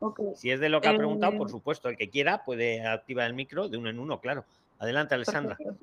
Bueno, Paulo, este, algo que yo también pienso hacer, he visto que hay una opción que es que trate de hacerse independiente, creo que le llaman, o trabajar por cuenta propia. Con, eh, el negocio no tiene que ser una gran inversión, siempre y cuando esté regular en España, cosa que no te pasa cuando estás por cuenta ajena. Y este, quizá en ese año, así sea trabajando en B, ya pueda juntar el dinero para, para poder sustentar sus papeles y continuar. Ahora, la ventaja de los peruanos es que solo necesitamos estar dos años de residencia, ojo, no cuenta la estancia, para poder aplicar a la nacionalidad. Y eso, en teoría, Pero digamos. esos un no son solo los peruanos, pero esos son por todos los hispanoamericanos. Ah, Pero por disculpe. es que tienes que tener tenía- 300 euros, a pagarle 300 euros. ¿El qué, Víctor? Perdona. Lo que pasa es que si quieres ser autónomo, Hacienda no perdona. Si tú no tienes ingreso y estás vendiendo, pero no tienes ingreso, tienes que pagar igual a Hacienda. Eso es verdad, pero, pero escucha, es verdad, pero una cosa, eh, el primer año de autónomos no son 200, son, si lo pedís, ¿eh? si no lo pedís, sí, pero si lo pedís hay una bonificación y solo son 60 euros, ¿vale? El primer año, pero, pero hay que pedirlo, ¿eh? Cuando os dais de alta por primera vez tenéis que decir, no, la bonificación, Una- pero eso es para todos, ¿vale? Que lo sepáis. Pero es válido Pero- entonces, ¿pod- es una No, pero posibilidad. escucha, esperar, esperar, que Paulo no ha preguntado eso. Nos hemos ido por Para. Paulo. Paulo ha preguntado. Si una Paulo. persona que está por estancia, eh, un año, por ejemplo, si luego puede pedir asilo, protección. ¿Qué le decís? Estando regular. Don Luis, Bueno, estando regular, yo te diría. Venga, ¿quién le quiere contestar? Bueno, yo tengo Ajá. una sugerencia acá de lo que yo he investigado, ¿ok? Tengo entendido que cuando tú vas a pedir eh, la, la protección es porque vienes huyendo de tu país, estás en peligro y no puede pasar mucho tiempo. Eh, porque Fra- puede... espera, espera, vamos a hacer como una ronda rápida. Franklin, ¿qué le, buen aporte, Mariano. sí. Franklin, ¿qué le dirías tú a, a nuestro amigo Paulo? Bueno, si este, la hermana no puede hacer este, continuar la estancia, la única forma es que tenga este, una situación algo sobrevenido, que tenga que la obligue a pedir asilo, porque de Por resto, eso. Sí, sí, si es sí, una situación sí. sobrevenida Ya no en ese tiene, momento. ya no, ya no le alcanza, no tiene, no tiene, no cuenta con más dinero ya. Por eso. Sí, lo que pasa es que el asilo no es una figura migratoria. Tienes que tener motivos fuertes. Ya. Paulo, él por A ver, ¿alguien más le quiere aportar a Paulo? Venga, tormenta de ideas. sí, sí. Pedir asilo un año después. le digo yo, esto. yo podría decir, Lo que, pero pasa prefiero es que que para vosotros. pedir, lo que pasa es que para pedir el asilo solamente se cuentan los primeros 90 días. Si ya tuvo una estancia de un 30, año, Luis, no 30. podría- Ahí te tengo que corregir. El asilo hay que pedirlo los primeros 30, salvo, como muy bien nos ha dicho Franklin, vengan circunstancias sobrevenidas. Pero son los primeros 30 Exactamente. días de llegar. Eh, y otro inciso que os Correcto, digo, sí. circunstancia sobrevenida no es que me he quedado sin dinero, como bien os ha dicho. Venga, seguir con la tormenta de ideas. Don Luis, quiero bueno, comentar. capaz también vale la pena que, que pienses que, que- ah, porque aquí también se puede tratar esto de, de asesorarnos un poco. O sea, si tú vienes y el primer año pides la estancia por estudios con recursos, hombre, que ese año trabajas acá y el año que sigue lo, lo vuelves a pedir, digamos. O sea, es, no sé cuál es tu Pero es que, situación Gonzalo, puntual, además, pero- el asilo no es un tema de recursos. El, te- el asilo es un tema de que, de que en tu país, tu estado, tu país, no te que Exacto, Doris, explícaselo tú mejor. Venga, que, que por tú eso eres abogada. Mira, mira, hay que tener en cuenta que el asilo es únicamente cuando peligra tu vida y tu, y, y tu país no te ha podido proteger. Solamente en esos casos no es una figura migratoria, no es para... Y ahora, si has estado un año en, en España, ¿de qué peligro estamos hablando? Sería de que tú tengas una amenaza, que cuando regreses a tu país te va a pasar algo, pero ahí te vas a encontrar con que todavía no has hecho el trámite previo para pedir esa protección en tu país. En mi opinión, eso es a todas luces para rechazarlo. Tendrías que buscar otra forma, entiendo. Una sugerencia para Paulo. Este, o sea, se- tengo yo entendido que con la visa de estancia, ¿verdad? Tú puedes pedir un permiso de trabajo para que ella, ¿verdad? Antes de que a ella se le agote ese año y se quede sin dinero, ella pudiera solicitar, ¿verdad? Un permiso de trabajo donde ella pueda reunir algo de dinero y luego entonces hacer la nueva renovación al siguiente año, sugiero yo. Muy buena sugerencia. Pablo, ¿te ha quedado claro para tu hermana? Eh, hablé con don Alberto. Me dijo que también podría en un principio solicitar el asilo. No sé, bueno, ya conversaré con él entonces en todo, en todo caso, pues, ¿no? A ver, el asilo lo podéis pedir, no es una figura migratoria, como muy bien habéis dicho, y el asilo lo puede pedir cualquier persona que considere que amerita para ello. Pero claro, mm, luego el Estado te lo puede negar también perfectísimamente. Y, y- y últimamente más rápido. Si, si, si lo, lo pide un año después, lo primero que van a ver, porque no lo ha pedido usted en los 30 días. Y puede ser Es que se lo motivo de que te lo rechacen. Don Luis, buenas noches. Venga, adelante. adelante. Hola. El que ha Don dicho Luis. buenas noches es el que ha ganado. Venga, adelante. Don Luis, buenas noches. Mi nombre es Sergio. Este, voy a hacer una consultita eh, un poco fuera, ¿no? el- del contexto. ¿Podría ser? Sí, sí, claro, venga, ya vamos pasando temas. Adelante, Sergio. Ya. eh, ¿puede una persona, este, don Luis, teniendo residencia, eh, residencia, ¿no? En un país, o sea, en un tercer país, puede, este, arribar a, a España o tendría algún impedimento? Dices también de cara luego a pedir protección internacional, Sergio. Sí, sí, correcto. Vale, sí, lo hemos hablado al principio. Luego, como esto se queda gra- grabado con Marian, Marian, ¿le quieres responder tú? Ya que yo te respondí antes al, al principio. Esto, mira, según lo estamos hablando, se está grabando, ¿vale? Y luego, sin tocar nada ni nada, tal cual, se va. Disculpe, señor Luis, es que no pude escuchar bien la 19. pregunta de él porque en ese momento se entregó. No, me ha preguntado lo que me has preguntado tú al principio del chat. Entonces, eh, si le quieres responder tú, él está preguntando si vienes de un tercer país, que si puede pedir protección. ¿Es así, no, Sergio? Sí, sí, este, ya, bueno. Venga, te ten- responde Marian. Te responde Marian y así yo veo si le quedó claro. Porque es que hablamos Exacto. al principio esto. Este, no, bueno, Luis, eh, en ese caso, ¿verdad? Pues tú puedes hacer tu solicitud, pero lo bueno es que lo importante es que cuando tú vayas a hacer tu exposición de motivo, tú puedas sustentar de que pues estén en ese tercer país donde tú vienes, qué razones te han hecho salir de allí y por qué no pediste allí este, eh, eh, la protección, pues por así decirlo. O sea, tiene que haber sobre todo lo que más allí, la- los hechos, pues hechos de xenofobia, algo que sea bien, bien sustentable. Entonces, pues depende de donde tú estés, tienes que evaluar allí eh, en ese aspecto qué es lo que pudiera sustentar. Perfecto, Marían, veo que te ha quedado muy claro. Sergio, yo creo que con la explicación de Marían también te ha quedado a ti claro. Eh, y os digo un, inciso, un disclaimer, con lo- o sea, quitaros de la cabeza, esto es como lo de tías, de verdad que hay gente por ahí mal metiendo. No por venir de tercer país me van a denegar la protección, así como si fuera automático. No, lo que os acaba de decir Marian. Aunque vengas desde un tercer país, lo puedes solicitar. Incluso le diría yo a nuestro amigo de Perú, para su hermana, aunque lleves un año, lo puedes solicitar por poder. Ahora, que te lo van a denegar, pues si llevas desde un año, mucho tienes que sustentar. Si vienes desde un tercer país y como bien te ha dicho Marian, sustentas, ¿por qué no lo has pedido en ese tercer país? Como puede ser que haya xenofobia institucional, por ejemplo, en ese tercer país, pues ahí claro que te la van a, a aceptar, Sergio, ¿vale? Entonces, o sea, quedaros, quitaros de la cabeza que por venir de un tercer país ya me la van a negar. No, estudiarán tu caso, como bien te ha dicho Marian, ¿vale? Estudiarán tu Señor caso. y Luis, ¿será que, se- será que pudiéramos hablar, se, se pudiera hablar del tema de lo de la nueva, de, la, de las reformas que hay con el tema migratorio, algo así? Pues es que esas reformas, como bien os he dicho, aunque pusimos que lo íbamos a hablar aquí, pues lo hablamos así. Mira, eso es, hay elecciones, no sé si eran mañana o han sido hoy o el domingo que viene. Ahora hay elecciones en Andalucía y cada vez que hay elecciones sacan un globo sonda de estos. Esto es como la ley de nietos o la ley del nómada digital.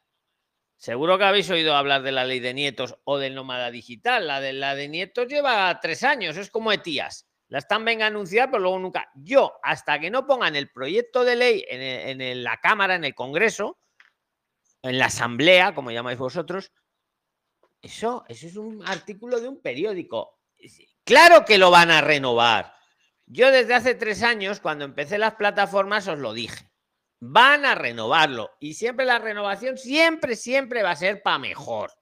Porque la, la. Y para los que nos estén escuchando ahora de extranjería o nos escuchen luego, y lo saben también ellos, y seguro que nos escuchan para aprender también ellos, eh, está arcaica la legislación ahora. O sea, es que hay unas cosas que es que parece un, parece un laberinto. Parece como que meten palo en rueda vosotros, que queréis venir aquí a hacer las cosas bien. Una emigración responsable, hacer bien las cosas, a trabajar, a estudiar. Una de las, una de las reformas que propone el ministro. Mira, le voy a. Mañana voy a escribirle un email, a ver si se si viene un día al canal. Qué narices. Pero bueno, una de las reformas que pone es que el que venga a estudiar hay que facilitarle que trabaje. Es una de las cosas que pone, que eso de las 20 horas, que no, que, por lo menos que pueda trabajar 30. Eso es una de las cosas. Pero insisto, Marian y compañía, tendremos que esperar a que presenten el proyecto. Están haciendo como una tormenta de ideas. Y por eso ahora es muy buen momento, vosotros que estáis en el ojo del huracán, yo creo, que lo hablemos aquí, en Zoom, porque nos están viendo, porque están tomando las ideas. Y una de las ideas es esa, que el que venga a estudiar, que, que- que- pueda trabajar por lo menos 30 horas a la semana, que 20 es- pues se queda Ok, poco. muy bien. O- otra es, otra idea, Marian, es que el que estudie algo de lo que no hay ocupación, porque hay muchas, estamos hablando que de mesero, que no hay gente para trabajar de mesero. El problema es que vosotros queréis trabajar de mesero, pero estáis en B. Entonces, otra de las cosas que quieren hacer, por ejemplo, las profesiones que no se llenan, como la de mesero, que si alguien estudia, pues para mesero en España, pues que le den la residencia para trabajar. Y adelante, Franklin, venga, para no monopolizar. Enfermeras adelante, adelante. tampoco hay. ¿Qué, Hay mucha demanda de enfermeras. por ejemplo. Entonces, otra cosa que quiere esa. eh, Es que todavía no es ni un proyecto de ley. Tenemos que hablar de ello cuando sea proyecto de ley. Es un artículo que han filtrado ahí. Entonces, eso os quiero decir que no tiene ningún valor. Sí tiene el valor de que es cierto que lo van a modificar, que os lo llevo diciendo tres años. Igual lo modifican dentro de 15 días, que igual se tiran, yo qué sé, seis meses un año. No lo sabemos. Yo voy a hacer gestiones. si Como la de la nómada, nómada digital, señor. Es eh, como la del nómada que lleva ahí, lleva ahí, ¡buh! o la del este, pero vamos, tampoco os quiero desmoralizar, vamos a ser positivos y que en, seis- en cuanto pongan el proyecto en, el- en la asamblea, lo profundizamos. Pero otra, o sea, pero si os fijáis, lo que ha salido, si os fijáis, es lo que estamos siempre aquí defendiendo. Pues que el que venga a estudiar, que pueda trabajar sin tanta historia. De que, que eso que te ponen, o sea, directamente, más, más ágil. Que el que, por ejemplo, quiera estudiar de mesero, como no hay meseros, el que quiera estudiar de mesero, pues en un año le den los papeles para trabajar de mesero. Y mientras que también pueda trabajar 30 horas. Es un poco por ahí. No sé si alguien quiere aportar algo más de, de esto de la de este globo sonda. Es un globo sonda, ¿vale? Porque que sepáis que todavía no es ni proyecto de ley. Cuando le presenten el Y proyecto. eso de, eh, por ejemplo, estudiar eh, y trabajar, sería bueno que buscaran la manera de que eh, trabajaran de lo que está estudiando, ¿no? Quieren que puedas trabajar, Edward, de lo que quieras mientras estudias, pero lo quieren subir en vez de 20 horas, lo quieren subir a 30 horas. Y también quieren que el que estudie de lo que no hay trabajo, que, que una vez que acabe ese estudio, que ya pueda ponerse a trabajar. Las 40. Don Luis. Es- esas son las ideas principales. Adelante, Gonzalo o Edward, venga, el algo que, que, quiera. no, algo que No, estaría que te bueno quería también apa- eh, que había leído lo Espera, de Edward, que está hablando ahora Gonzalo. Ahora sigues tú. Adelante, espera, espera, Edward. Eh, Adelante, No, Gonzalo. no, solo quería decir que también sería bueno que cuando uno esté estudiando eh, no tenga que ser el empleador el que solicite que vas a trabajar con él en la empresa, sino que directamente puedas llevar adelante un contrato normal como con cualquier trabajador. Eso facilitaría también las cosas. Eh, Pues muy buen aporte, escucha, y muy buena idea irlo diciendo, porque os digo que nos están escuchando. Claro. Ahora mismo y en los Eh, Zoom y en los vídeos, o sea, irlo, ir dando ideas, porque por ejemplo esto que acaba de decir Gonzalo es muy útil, muy útil. eh, entonces ir dando ideas, porque ahora están los del ministerio tomando ideas para hacer el proyecto de ley, porque el proyecto de ley todavía no está hecho. ¿Vale? Sí. Entonces, cuando hacen luego el proyecto de ley, va a la asamblea y ahí lo tendrán que discutir. Lo que no sabemos A mí me gustaría hacer otra en consulta. Entonces, dar las A mí, ideas. me, a mí me gustaría hacer otra consulta, pero si quiere, cuando terminen esta ronda de, de este proyecto de ley, hago una consulta sobre la estancia de estudio. Vale, pero que sepáis que todavía no ha llegado a proyecto de ley. Está, eh, lo están estudiando. Cuando ya lo tienen estudiado, lo presentan como proyecto de ley. Y luego ya Si quiere, hago la consulta ahora sobre la estancia de estudio. Vale, hazla, pero un momento, Gonzalo. Conozco a una Prisliner, a ver si algún día viene, que con la estancia de estudios la acaba de contratar IKEA, sin tanta dificultad. ¿Qué ocurre? Que IKEA, la de la empresa de los muebles, se lo sabe muy bien todo, todos estos, todo este laberinto y directamente pues la ha gestionado y la ha contratado. En cambio, ¿qué ocurre? Que vas a otros trabajos y el contador de, de la empresa del otro trabajo, pues dice, no, no, no se puede. Y sí se puede. Cuando uno está con estancia de más de seis meses, sí se puede que te, te hagan la gestión.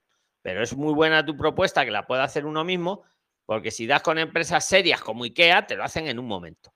Y te contratan y, y te dan de alta en la seguridad social. Pero hay otros contadores por ahí que, que no quieren líos. Ellos dicen, no, no, no. Y, y claro, y es lo que está pasando. Eso, eso es otra sugerencia que dejamos ahí.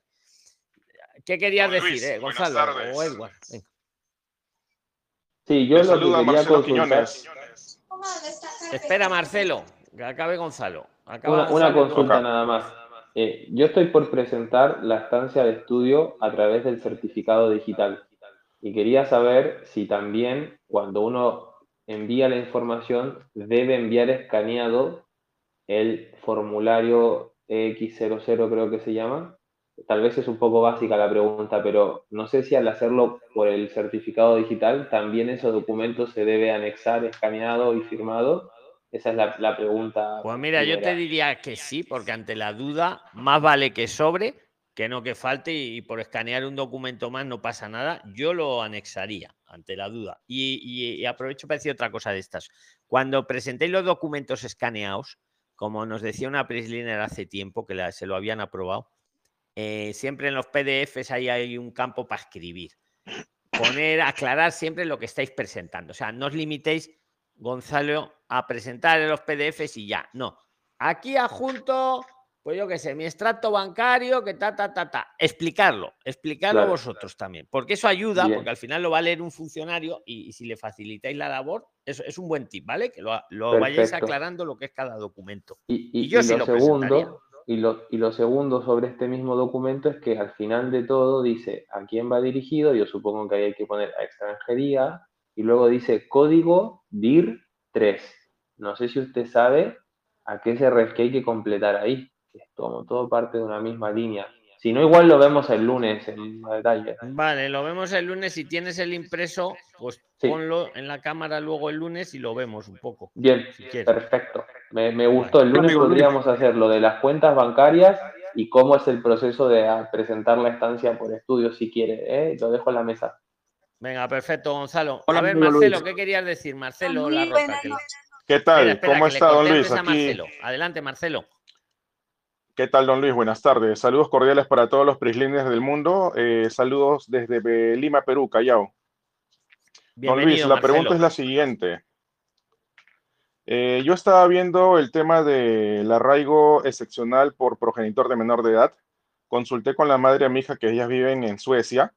El el- la consulta que tengo es, ¿tendré algún problema ya que mi hija que está viviendo actualmente en Suecia es ciudadana española? eh, tenga en su DNI, en su documento de identidad español, la dirección de Suecia. Eh, ella está, hace poco fue a hacer su renovación de documento de identidad a la, a la provincia de Irún, en España, en la parte norte. Entonces, ¿tendré algún problema cuando yo vaya? Eh, un mes va a estar ella del 4 de julio al 3 de agosto eh, en Madrid por el hecho de tener la dirección que está viviendo actualmente en Suecia y no en España. Yo pienso que no, que por eso no va a tener ningún problema, Marcelo. ¿Alguien le quiere aportar algo de esto que ha preguntado?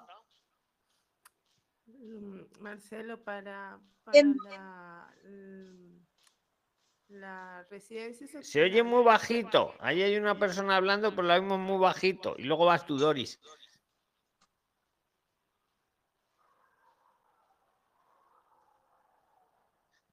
Pues ahora no se le oye. ¿Qué querías decir, Doris, mientras? Entiendo que eh, lo que quiere es em, usar la nacionalidad de su hija para él ah, hacerse el arraigo, imagino. Eso es lo que entiendo. El por arraigo pregunto. excepcional, correcto. Claro, correcto. Entonces, pues si tu hija es española y tú vas a hacer el arraigo en España, pues no importa de que ella esté viviendo en Suecia, a mi entender. Lo que, lo que podrías aprovechar es ese mes para presentar eh, la solicitud de arraigo. Entonces, no, no, no, no creo que te pueda, como dice Luis, concuerdo plenamente, no va a ser relevante la dirección de Suecia. Tú estás pidiendo arraigo porque ella es española, ¿cierto? Pero vive en Suecia. Correcto, sí.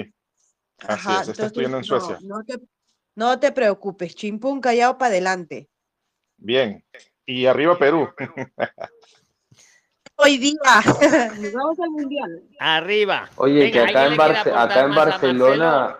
Venga, ¿alguien le quiere aportar más o pasamos a otro tema? Venga, decidir No. Solo quería decir que acá en Barcelona ahí, uh, está lleno de peruanos hoy. ¿eh? Está- yo fui a Barcelona, Sí. ciudad, y era una marea de, de peruanos, increíble. Así somos. Lo vi por televisión. Es una marea blanca y roja. Una Por consulta. mundo. Don Luis, por favor, A ver, la que- espera, también- que hay una chiquita que ha dicho una consulta. Ah, Lo ha dicho antes del que ha dicho don Luis. Venga, la chiquita de la consulta. Y luego va el que ha dicho don Luis. Adelante. Y gracias a todos los que estáis escuchando y participando. Y los que usted escucháis luego también en Spotify y otra plataforma. Muchas gracias. Y hay un disclaimer. Si os interesa participar, de, en la descripción del podcast está el enlace al grupo de los 23.000 prilines. Le dais a conversar y ahí estamos las 24 horas del día chateando. Y los domingos hacemos este chat, este conversatorio, que es muy bonita la palabra. ¿Quién era la chiquita Luis, que quería ¿puedo hablar? hacer mi consulta? Sí, don Luis. eh, Espera, Luis González, que va Xiomara y luego vas tú. Adelante, Xiomara. buenas tardes, don Luis. Le hablo desde Perú, Lima. Pues Mi adelante. consulta, mi consulta es que voy a ir con un visado de estudios para España, pero quisiera saber el tema del acompañante que escuché en uno de los videos. Quiero saber si es que el acompañante, cómo es el proceso, si es que ella puede trabajar o no. Esa es mi duda sobre todo. Pues venga, ¿quién la quiere contestar? A Xiomara. El que quiera, venga. No, no, no, no puede trabajar y el IPREN que tienes que mostrar el 60 y 75%, así que, pero no puede trabajar. ¿Y Pero qué sí te la solución le darías para que trabajara el acompañante, Doris? Para que Que, trabajara que en también, que también se tenga una, una visa de estudios, o sea, es solamente un 15, 25% más del IPREN y que también salga con estudios. Estoy de acuerdo también, sí. en, en cualquier curso o lo que fuese. Claro, un ESO, una ESA o un FP, cualquiera, idiomas en la Escuela Oficial de Idiomas, que ahora el, mañana comienzan las inscripciones. Pero Doris, perdón que te hago un una, una- un comentario. Ella habló de visa de estudio, que entiendo lo solicitaría desde Perú. Por lo tanto, Sí, ahí sí. no, no estamos seguros si la ESA, no, no sé si hay alguien que ya haya sacado una ESA Maribel desde su país con visado. Ah, desde su país, pero Porque ella, ella habló de visado, no de estancia, por eso hago la, la- la aclaración. No sé si Sí. se refiere realmente a visado. Oye, y si viene la acompañante como acompañante y luego se saca aquí la estancia en los primeros 60 días, ¿qué os parece eso, Bueno, Pasiomara? u- u- usted, usted aclaró, don Luis, que con la estancia, no, yo se lo pregunté al abogado el otro día, a don Carlos, y él dijo que cuando uno pide una estancia, no puede añadir ahí al acompañante. ¿Se acuerda que él nos lo preguntó? Sí, no, es verdad, es verdad, es verdad. Eh, te- en ese caso, el acompañante tendría que venir como turista, no como acompañante. Claro. Entonces, sí o sí, si tú quieres traer un acompañante contigo, tienes que hacer el visado desde tu país. Y ahí yo no estoy seguro, porque no sé si hay un caso de algún Prixtiner que haya pedido el visado para sacarla eso. Pero la idea que le tema- daba yo a Xiomara era mezclando lo que dice Doris, por ejemplo, ella que se venga con la visa, el acompañante que no venga como acompañante, exactamente como dice Gonzalo, el acompañante que venga como turista y que se saque aquí el acompañante, que no es acompañante, es un turista, que se saque la estancia, no sé, una mezcla, o, Esa- o si esa no, es dos buena. visas. ¿Qué opinas, Doris y Gonzalo? Y quien quiera. Eh, Luis, mira, eh, Gonzalo, quería eh, decirte algo. He estado visitando eh, estas escuelas CEPAS para hacer la ESO, para hacer la, la preparación para el acceso a la universidad mayores de 25, mayores de 40 y todo. Y sí se pueden inscribir a través de un representante. Entonces se, se, se Pues puede eso separar lo tienes que plaza. decir en el vídeo el próximo día con, con riesgo, ¿eh? Doris. Ah, bueno, bueno, bueno, lo, lo, lo aclaramos. Entonces, se puede, se puede separar, se puede hacer la inscripción por con su representante, se manda a Perú o a donde, al país que lo requieran, y de por, por pedirlo, pues, su, eh, su visa, ¿no? Si es que lo quiere pedir desde su país, o como ustedes están diciendo, llega acá y se hace su estancia. Sí hay solución, amiga. Ay, ¿Quieres de- comprendo. preguntar algo Una- más, Xiomara? Sí, con respecto también escuché que si sacas estancia no cuenta para la residencia, pero con visado sí. ¿Cómo sería eso? Estudios no cuenta, ni visado ni estancia, no, ninguno. Residencia, solo tenemos la no lucrativa, em- el emprendedor o el trabajo directamente que sales de tu país con visa de trabajo. Igual, ahí añadir, Xiomara, que si tú haces el primer año un máster oficial, por ejemplo, o cualquier estudio que equivalga a un grado 6 del marco europeo, eh, al año siguiente puedes solicitar eh, residencia por búsqueda laboral. Entonces, tú hablaste de hacerla eso, que eso ya tienes que estar tres años estudiando para pedir residencia. Pero si haces un estudio como máster oficial, que al año siguiente ya puedes pedir la residencia. Y teniendo dos años residencia, al- puedes pedir después eh, la nacionalidad. Es más corto ese camino para que lo tengas en cuenta. Buen aporte también, exacto. La- el detalle es que hay que hacer un, ahí sí que hay que hacer un máster, ¿vale? Entonces, un año de máster de nivel 6 o superior y luego puedo pedir residencia. Y si no, pues tres años, Xiomara, de, de curso sencillito. ¿Algo Pues, más o pasamos a Luis González? Mi idea sería estudiar como acá en Perú sería un- una carrera que es como de cuatro años, creo, pero tenía eso, o sea, tendría que esperar los tres años para ya poder, Para ir viendo la dice. residencia por arraigo. Bueno, ahí dale un par de vueltas, Xiomara. Oye, mañana tenemos. Zoom, ¿eh? que lo sepáis, mañana sí o sí hay Zoom. O sea que para lo que quede pendiente. Luis González, venga, que te corté antes para darle a Xiomara. Te sí, toca. tranquilo, tocayo. No te preocupes, Tocayo. Buenas noches, primero que nada. eh, saludos desde Venezuela. Mi nombre es Luis González y mi, mi consulta va un poco parecida al tema de tercer país, pero tiene una connotación distinta. Les cuento en resumen rapidito. Eh, yo viví 10 años en Colombia. Mis hijos eh, obviamente tienen la, doble nacionalidad, eh, venezolanos y colombianos. Ya nos vinimos a Venezuela hace un año y medio sacamos pasaportes nuevos donde ya no hay la, visa de Colombia pegada, estampada en el pasaporte, pero mis hijos obviamente en su pasaporte dice, que el lugar de nacimiento es Bogotá. Entonces un abogado nos recomendó que al momento de viajar en España, que estil- estiramos sea en unos mes y medio más o menos, eh, tenemos, tendríamos que meter el tema de la protección por separados mi esposa y yo, sin incluir a los niños, porque si los metemos, obviamente van a ver que ellos son colombo-venezolanos y que por qué nosotros no nos quedamos en Colombia. Entonces, hacia ahí va ligada mi consulta, don Luis y, y compañeros prislines. Mira, Luis Tocayo, eh, según te escuchaba, me estaba conteniendo para no interrumpirte, porque es que, joder, ¿cómo pueden haber abogados que dicen eso? O sea, yo me quedo flipado, ¿eh? Te- no, Yo es, también, no es así. señor Luis. De hecho- de ¿Queréis hecho, por decir algo? Porque es que yo oigo estas cosas y me enciendo. Claro que los puedes meter. ¿Alguien quiere decirle algo a Luis González de esto? Bueno, Luis, si alguien más puede aclarar, porque a mí también me pasó una vez eso, señor Luis. A mí me dijeron, en mi caso, ¿verdad? Que si yo sacaba pasaporte nuevo yo y mi esposo, yo podía mostrar si pedía el asilo, pero entonces no metiera a los niños porque el pasaporte de ellos obviamente tenía el sello de Bogotá. Entonces es buena la pregunta del compañero. Si alguien más la puede aclarar, Y no, no es solo por el sello, Marian, es porque el lugar de nacimiento, así no tengan el, el sello, porque el de ellos también es nuevo, pero su lugar de nacimiento en la ficha del pasaporte dice lugar de nacimiento Bogotá, Colombia, porque ellos tienen la doble nacionalidad. Ah, Pero los papás son venezolanos, ¿no, Luis? Correcto, Tocayo, somos, somos venezolanos.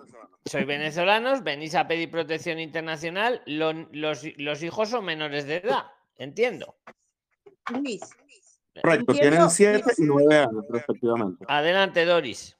entiendo de que ellos lo que al, al indicar que son venezolanos, que han estado en Colombia y que no ha resultado con la protección que debe darle Colombia a este segundo país, pues se van a- se vienen a España, tiene que sustentar muy bien, eso se sabe, de que ahí había xenofobia o qué sé yo, pero los hijos siguen la línea, el estatus de los padres, no obstante de que ellos tengan nacionalidad colombiana. No va a decir, mira, a ti te doy, no te doy co- el, asilo o la- por razones humanitarias, porque residencia por razones humanitarias, porque tus, tú sí, tú niño eres colombiano y tus papás sí. No, o sea, si le dan a los padres, se lo dan a los hijos. Es, es una cadena, es lo- la suerte que corre, los padres corren los hijos, cualquiera sea su situación, porque son niños, son menores de edad.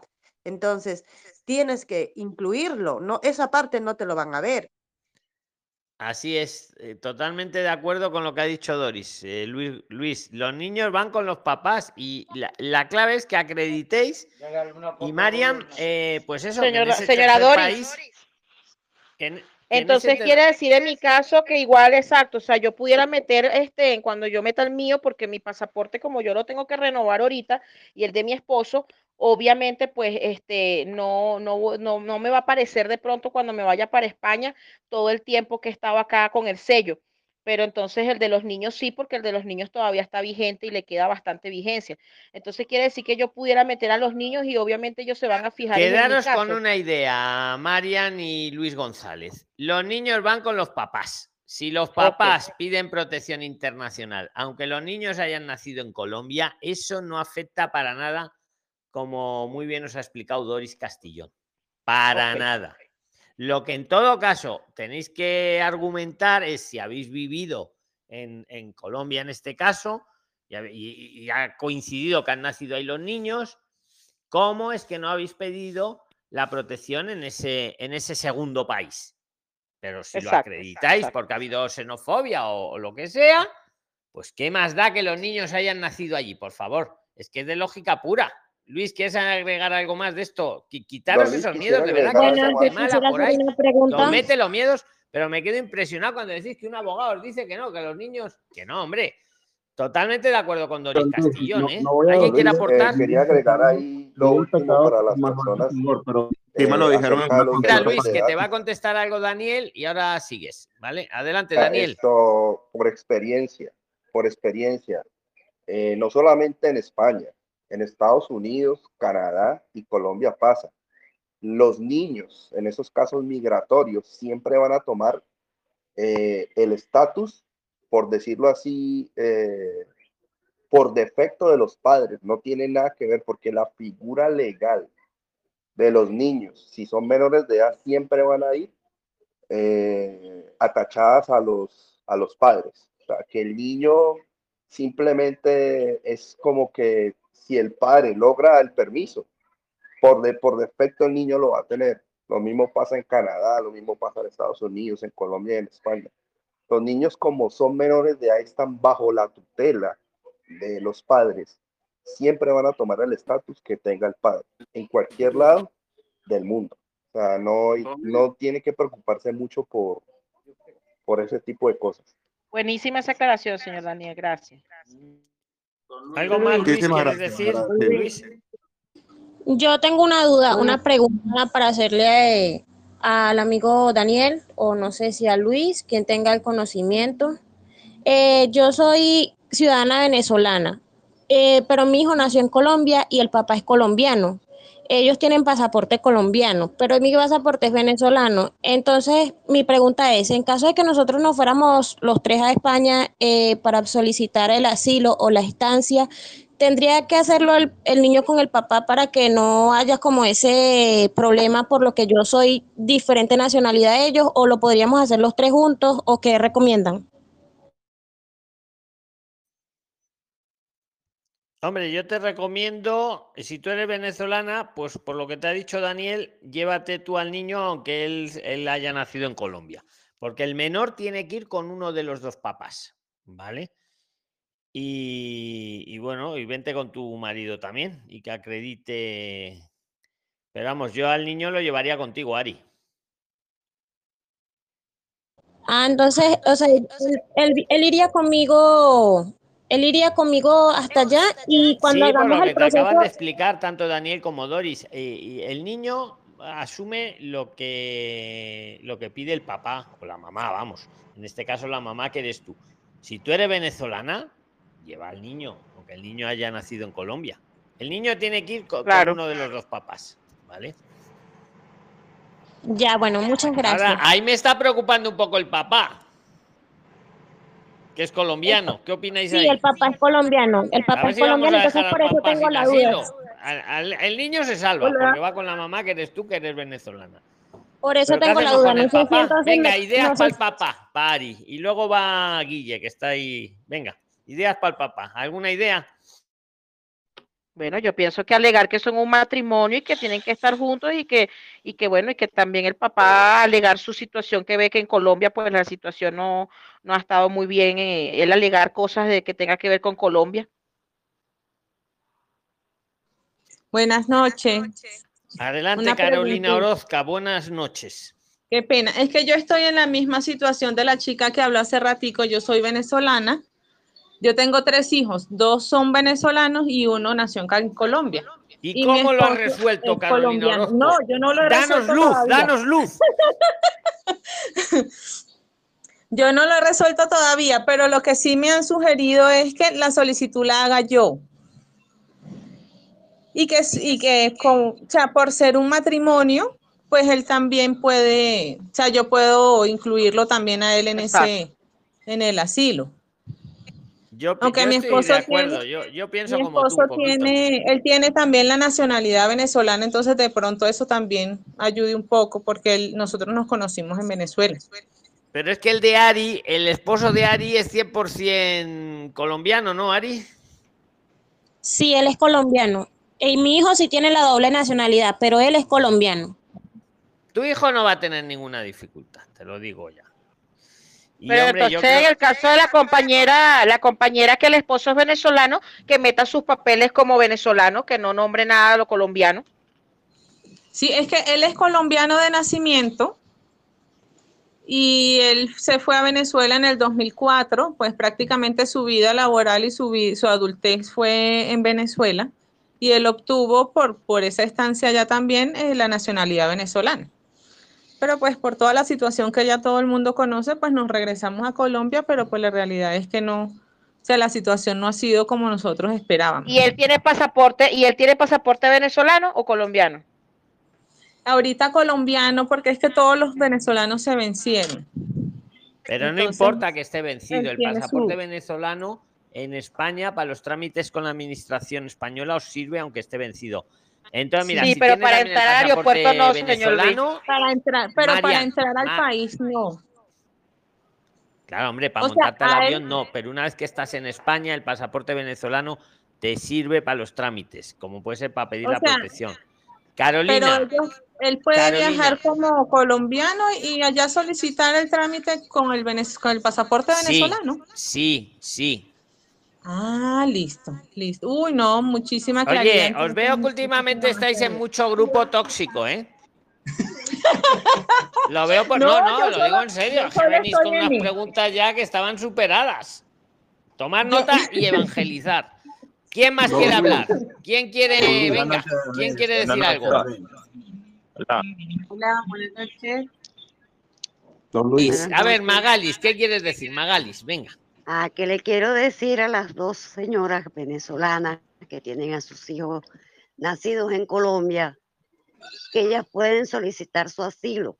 ¿Por qué? Porque Venezuela, en Venezuela, si tus hijos nazcan fuera del país, siguen siendo venezolanos.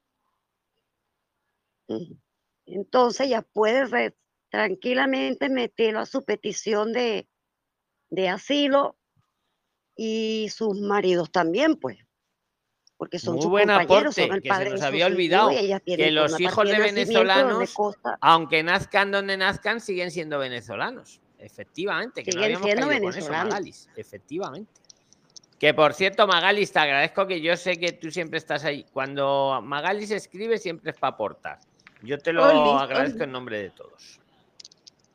Gracias, pero lo hago porque, bueno, ya con usted tengo tantos años y lo que he ido aprendiendo, Por pues eso, lo por eso que lo sé. Lo es que verdad que, no ahí, participo mucho, Sí, sí. pero Yo- siempre cuando veo algo así, pues y algo lo sé, pues lo digo, pues, para ayudar, pues. Aunque a mí todavía me falta mucho para llegar a. España, pero bueno, yo espero que, que tanto mis hijos como yo lo podamos lograr en cuanto se pueda. Claro que sí, Magalis. Para eso estamos. Buenas noches a todos. Bueno, yo estoy en Argentina. Como venezolana, pues estamos aquí con, estoy en Argentina con mis hijos y mis nietos, aunque todavía tengo una hija en Venezuela, pero bueno, ahí vamos resolviendo. Saludos a todos y bueno, y suerte a todos los venezolanos que quieren ir a, venir Buenas- a España buenas y noches, que les concedan su Hola. residencia humanitaria. Buenas noches. Hola, don Luis, quiero hacer una pregunta, por favor. A ver, venga, Luisa, te ha tocado. Yo ya, ya no sé ni cómo organizar esto. Venga, Luisa Martín. Venga. Hola, soy de Venezuela, eh, pero tengo nacionalidad española. Mis hijos también y me voy a España en agosto, si permite, pero me quiero llevar a mi mamá. Pero mi mamá, obvio, no tiene nacionalidad española y mi papá no se quiere ir. ¿Cómo tendría que entrar ella? Como turista, tengo que apartarle hotel, tengo que llevar los requisitos de turista para ella. Eso en eso no estoy muy clara. Si por favor me pueden ayudar. Es que Gracias. sabes que ¿La contesta alguien? Luisa. Luisa. Sí, sí. No, que es que no te me bien. ¿Eres ayudar. venezolana, has dicho? ¿No? incógnita que Es que se te oye un poquito mal. Luis González, ¿tú la has escuchado? No, Tocayo, lo que iba a decir es eso, que no le escucho nada. Repítelo, Luis, a ver si te escuchamos. Venga. Don Luis, lo que entendí fue Venga. que la señora está indicando que es venezolana, venezolana. pero con nacionalidad española, los hijos, creo, ¿no? Sí, soy Luisa, venezolana. acláranoslo, mis que nos tienen tienes en vilo aquí a todos. Me voy a España. Voy a España en septiembre, agosto, septiembre, pero me voy a llevar a mi mamá. Pero mi mamá no tiene nacionalidad española porque mi padre no se quiere ir. Entonces tendría que llevármela a ella como turista. Si tengo que apartar hotel, tengo que pagar No, seguro, pero tú en eres no española, clara. Luisa. Tú eres española. Yo sí. Yo Pues tu sí, mamá viene sí, sí. contigo, tu mamá viene contigo, vienes a casa y entras por la puerta de comunitarios. Punto. Así de fácil. Porque es tu mamá. Me, me habían dicho que como él, Grupo tóxico. que el Grupo tóxico. o sea, que Te traes, te traes la, lo que acredite que es tu mamá. de verdad, que es tu mamá, mire, aquí está el papel que es mi mamá. Lo apostillas si quieres y ya está. Y, y tu mamá es venezolana, además. Sí, venezolana. Nada, ningún problema. Te la traes con un documento que acredite que es tu mamá. ¿Alguien opina lo contrario? Que se lo diga Luisa. Yo opino eso. Y, y pasáis además por la puerta de comunitarios, porque vienes a tu casa, que es España, porque eres española y encima tu mamá es venezolana. Vamos, ¿alguien quiere decirle algo a Luisa? Yo eso, eso lo veo muy claro. No a Luisa, don Luis, pero le quería consultar por un título técnico. Adelante, a ver, Guille, venga, adelante. Gracias, don Luis. Eh, Nada, Luisa. Perdón, Luisa. Pero de verdad, ¿eh? ven tranquila por eso. Don Luis, estoy por viajar dentro de poco y mi Sí. idea es estar por estancia por estudios. Yo quería hacer una consulta porque llevo mi título de técnico automotriz eh, apostillado, pero mm, eh, lo que quería consultar si se podía convalidar estando allá, si me convendría más estar por una ESO o hacer eh, una convalidación de lo que es mi título técnico. Pues eh, hombre, eh, eso ya lo que tú prefieras, pero yo te digo que los títulos técnicos eh, los puedes convalidar si quieres, pero no te van a contratar igual por eso, ¿eh? que los temas técnicos, el que quiera que convalide, pero a ver, un ingeniero es ingeniero en, no- sé en qué país estás, tú, Guille. Vale, pues la- las empresas les va a dar igual que lo tengas convalidado o que no lo tengas convalidado. Otra cosa que tú quieras convalidarlo, pero no es como un abogado que sí, que cambia, el derecho cambia y, y- y prácticamente un abogado pues tiene que hacerlo sí o sí. Un, el tema de medicina también sí o sí. eh, psicología, temas técnicos, mm, las empresas les da igual. Te lo puedo asegurar, Guille. Lo entiendo, don Luis. Muchísimas gracias. Saludos. Un saludo, amigo. Venga, ¿quién quiere meter cuchara? Venga. Sobre ese Andy. tema, Luis, hola. A ver. Don Luis, sobre Bueno, a ver, nos silenciamos. Espera, espera, espera. Vamos a hacer una cosa. Nos silenciamos todos y ahora doy el pistoletazo. A ver, todos silenciados. El primero, venga. Don Luis, hola. Hola. Andy, ha ganado Andy G. Adelante, Andy G. Ha ganado. Venga. Don Luis, eh, buenas noches en España, buenas tardes acá en Colombia. Eh, le voy a hacer la siguiente consulta. Mire, eh, lo- yo soy in- ingeniero aquí en, en Colombia, pienso hacer una equivalencia en, en España. Eh, yo soy, el título mío aquí en Colombia es de ingeniero en productividad y calidad, lo que equivale acá en Colombia a un ingeniero industrial pero en España se conoce como un ingeniero en organización industrial. Eh, dicho, dicha ingeniería pues no, no está regulada, por tanto entonces debo hacer pues un tipo de, de equivalencia. Hasta ahí, hasta ese punto. Listo. Por ahí leí en, en, en lo que se decretó el año, a finales del año pasado con, el, con la nueva resolución, digamos, laboral, en el, decreto, en el Real Decreto 32 del 28 de diciembre del 2021, que el- ya antes era dos años. Le- leí que ya después se puede ya hasta tres años eh, solicitar residencia por prácticas en, en España.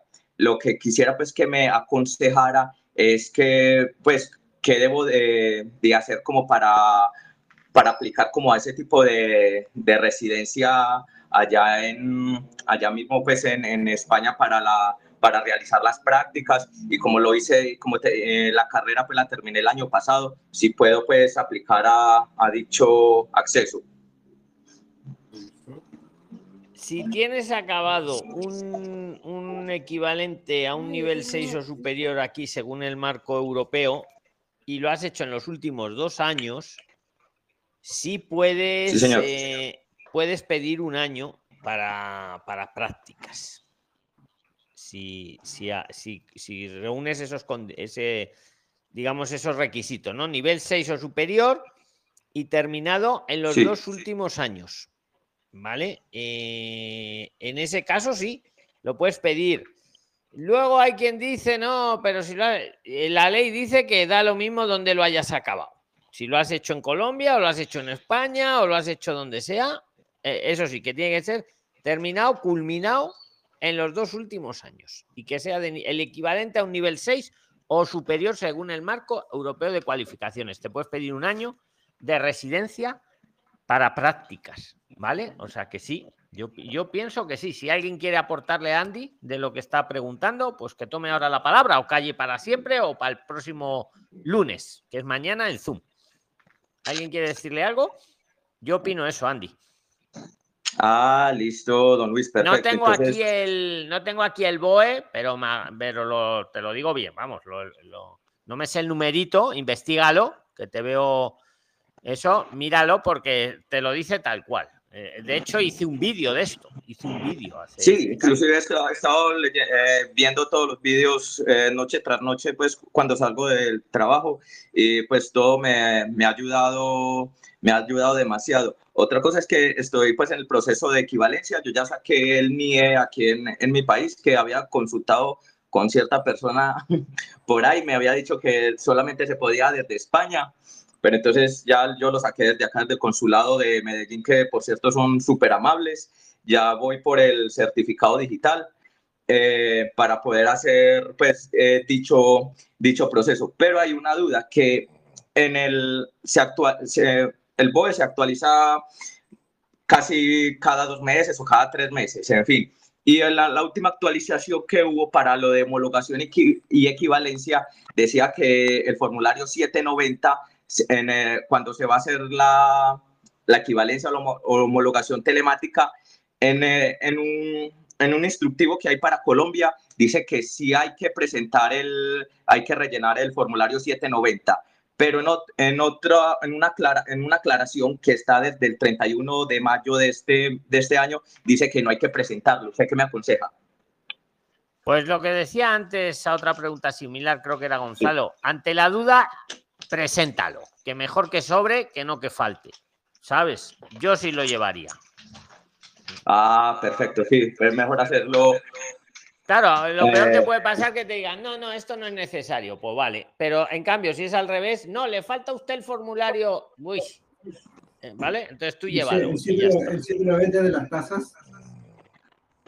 ¿El qué, Sí, Víctor? el, el- el de, el de las tasas, el 790. Oye, eh, ah, Casaba, eh, mira, yo he visto que la, eh, tú ingresas al consulado y tú ves, buscas tasa, apretas eh, y resulta que dice sitio no encontrado. Por lo menos en, en- el consulado de, de España en Chile pasa eso. Así que yo estuve preguntando, entonces parece que hay algunos, en algunos consulados que ellos lo cobran allá. Y hay otro que se puede usar en forma telemática. Eso depende, parece, de cada consulado. Por si acá. Yo, yo por lo que decís, eh, Como en, dice en Luis, Colombia como se, dice Luis, se paga en efectivo, creo. Andy, y, y hay, y hay que llevar el dinero justo. Entonces yo llevaría el formulario y ya ahí la funcionaria Así te lo va a decir. Ah, pues sí, Ah, ah, págamelo. sí. O no, esto no es Luis, necesario. para, hay que llevarlo justo cuando se va a sacar el NIE. Cuando se, va, cuando se va a sacar el NIE sí hay que llevar el dinero justo. Cuando se va a hacer la equivalencia de homologación telemática es por transferencia internacional. O decirle a un amigo o a alguien que esté en España que, que le haga el favor pues y le, y le haga pues el, el depósito en el banco, pero pues prefiero, como no tengo así conocidos, entonces prefiero hacer como el, el depósito, pues la transferencia eh, internacional. Yo ya tengo NIE. Eh, cuando vaya a hacer el, a rellenar todos los formularios para la equivalencia, es mejor rellenarlo con pasaporte o con el NIE. Pues ya ponlo Eh, con el NIE. Si ya tienes NIE, ponlo con el NIE. Ah, listo, perfecto, don Luis. Uh, de pronto un consejo para los que estén en este proceso, hagan las cosas por lo, que- lo que más pueda, háganlo desde Colombia o desde el país donde, donde estén. No esperen Ahí. llegar de pronto a España o al aeropuerto y estar como con las manos vacías o a Dios me lleve o Dios me traiga. Es mejor que empiecen a hacer todo, sacar sobre todo el NIE, el NIE desde, desde el país donde estén, el certificado digital que les va a ayudar mucho, también en los procesos con la administración, eh, también lo de la visa de estudio es mejor eh, sacarlo desde, desde el país de donde esté que esperar a llegar a España a sacar una instancia, porque ustedes van a tener una incertidumbre, también van a tener como, hay algo que la, ninguna plata puede comprar, que es como la tranquilidad, entonces van a estar en esa intranquilidad, sí o no, aparte de eso, que se van a ahorrar un pasaje de regreso que siempre pues cuesta su, su dinero. Entonces pues ese es como el consejo Andy. y el aporte que quería dar. Don Luis, Andy, una pregunta, buenas una noches. cosita no que tomes decisiones, pero se ha dado las ventajas de traerlo, claro, efectivamente. Una, una cosita Venga, para a ver, ¿quién ahí. quería decir algo más? Venga. Luis, Para a A Andy ver, ahí espera, una hay uno que ha dicho Luis, Luis, Luis. Ese es el que ha ganado. Yo No. el primero que escucho ha sido ese. Sí, ¿Quién no, era? oye, te, te propongo un Ese, tema. ese es, Víctor Rocco. Venga, Víctor. Sí, propongo un tema para una próxima, es el- la posibilidad de sacar, de tener de los que están en España, en realidad, que, que están recién llegando, ver la posibilidad de tener el, eh, eh, la firma electrónica. Sí, es el certificado digital. Es, es, es Sí, sinónimo. ese, eh, no, no, Sí. ese es interesante, pero hay, hay varios procesos que hay que hacer, ir a una oficina, etcétera. Sería interesante tener como un procedimiento, Sí, cómo pero se eso hace, lo hemos etcétera. hecho. Si Gonzalo nos lo estuvo explicando Ah. y Andy lo ha hecho. Ah, ya. Víctor, el Sí, sí. ce- la firma digital eh, se hace con el certificado digital y, y, eh, eh, a ver, no es sinónimo, pero, o sea, muchas veces te hacen firmar digitalmente, para lo cual necesitas el certificado digital y un modulito de firma No, que te lo Sí, bajas. sí. No, no, buenas para- noches. Qué pena ¿Le la quiere pregunta decir algo? Para Bueno, obtenerlo, venga, a para Jorge. obtenerlo, para obtenerlo, todos los Para obtenerlo, si lo hemos hecho, ¿cómo Sí. conseguir el NIE? Eh, ¿Cómo conseguir el No. certificado digital? De hecho, Gonzalo lo, lo sacó, lo sacó, hicimos vídeos con él. Es súper fácil, solamente es leer ahorra la- lo mucho- que está en la administración. Es súper fácil Ahorra sacarlo. mucho tiempo, eso ahorra mucho tiempo, por eso estoy...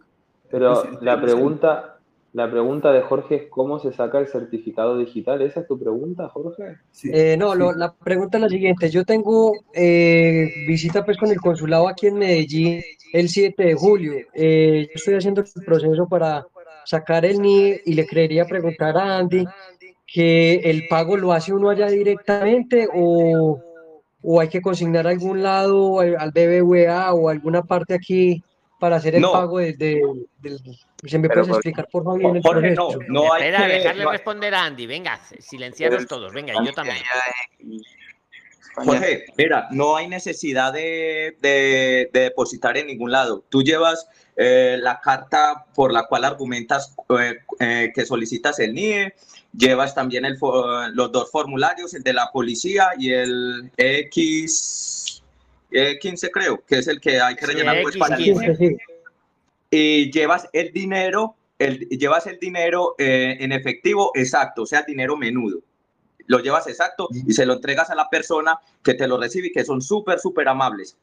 Repite cuál era ese consulado, Andy, porque es que hay otros consulados que no son tan Me- amables. Medellín, Es el, Medellín. el consulado honorario de Medellín. Esos son buenos, ¿no? Porque en el de Bogotá Súper, creo que hay una buena y una mala. En Medellín, Excelente buenos. servicio. Vale, pues ahí queda. Oye, Prilines, llevamos dos horas. Vamos a finalizar, pero ahora seguimos chateando, ¿vale? Ahora dentro de un rato os subo el audio entero, os lo subo tal cual se ha, se ha grabado. Os agradezco mucho a todos los que habéis estado en, en vivo, a los que habéis participado, a los que no habéis podido participar. Mañana tenemos Zoom, ¿vale? Y también os agradezco a los que lo escucháis luego en Spotify o cualquier otra plataforma de podcast. Si os ha gustado ponernos cinco estrellas, uniros al grupo de los 23.000 prilines. Debajo tenéis el enlace. Si os interesa España, integraros en España y aumentar la inteligencia colectiva, que es lo que hacemos aquí, haciendo las cosas bien. Muchas gracias a todos, prilines. Seguimos chateando y mañana nos vemos en Zoom. Venga, chao, chao. Venga, Muchas gracias. venga. Venga. Que descansen y mañana nos vemos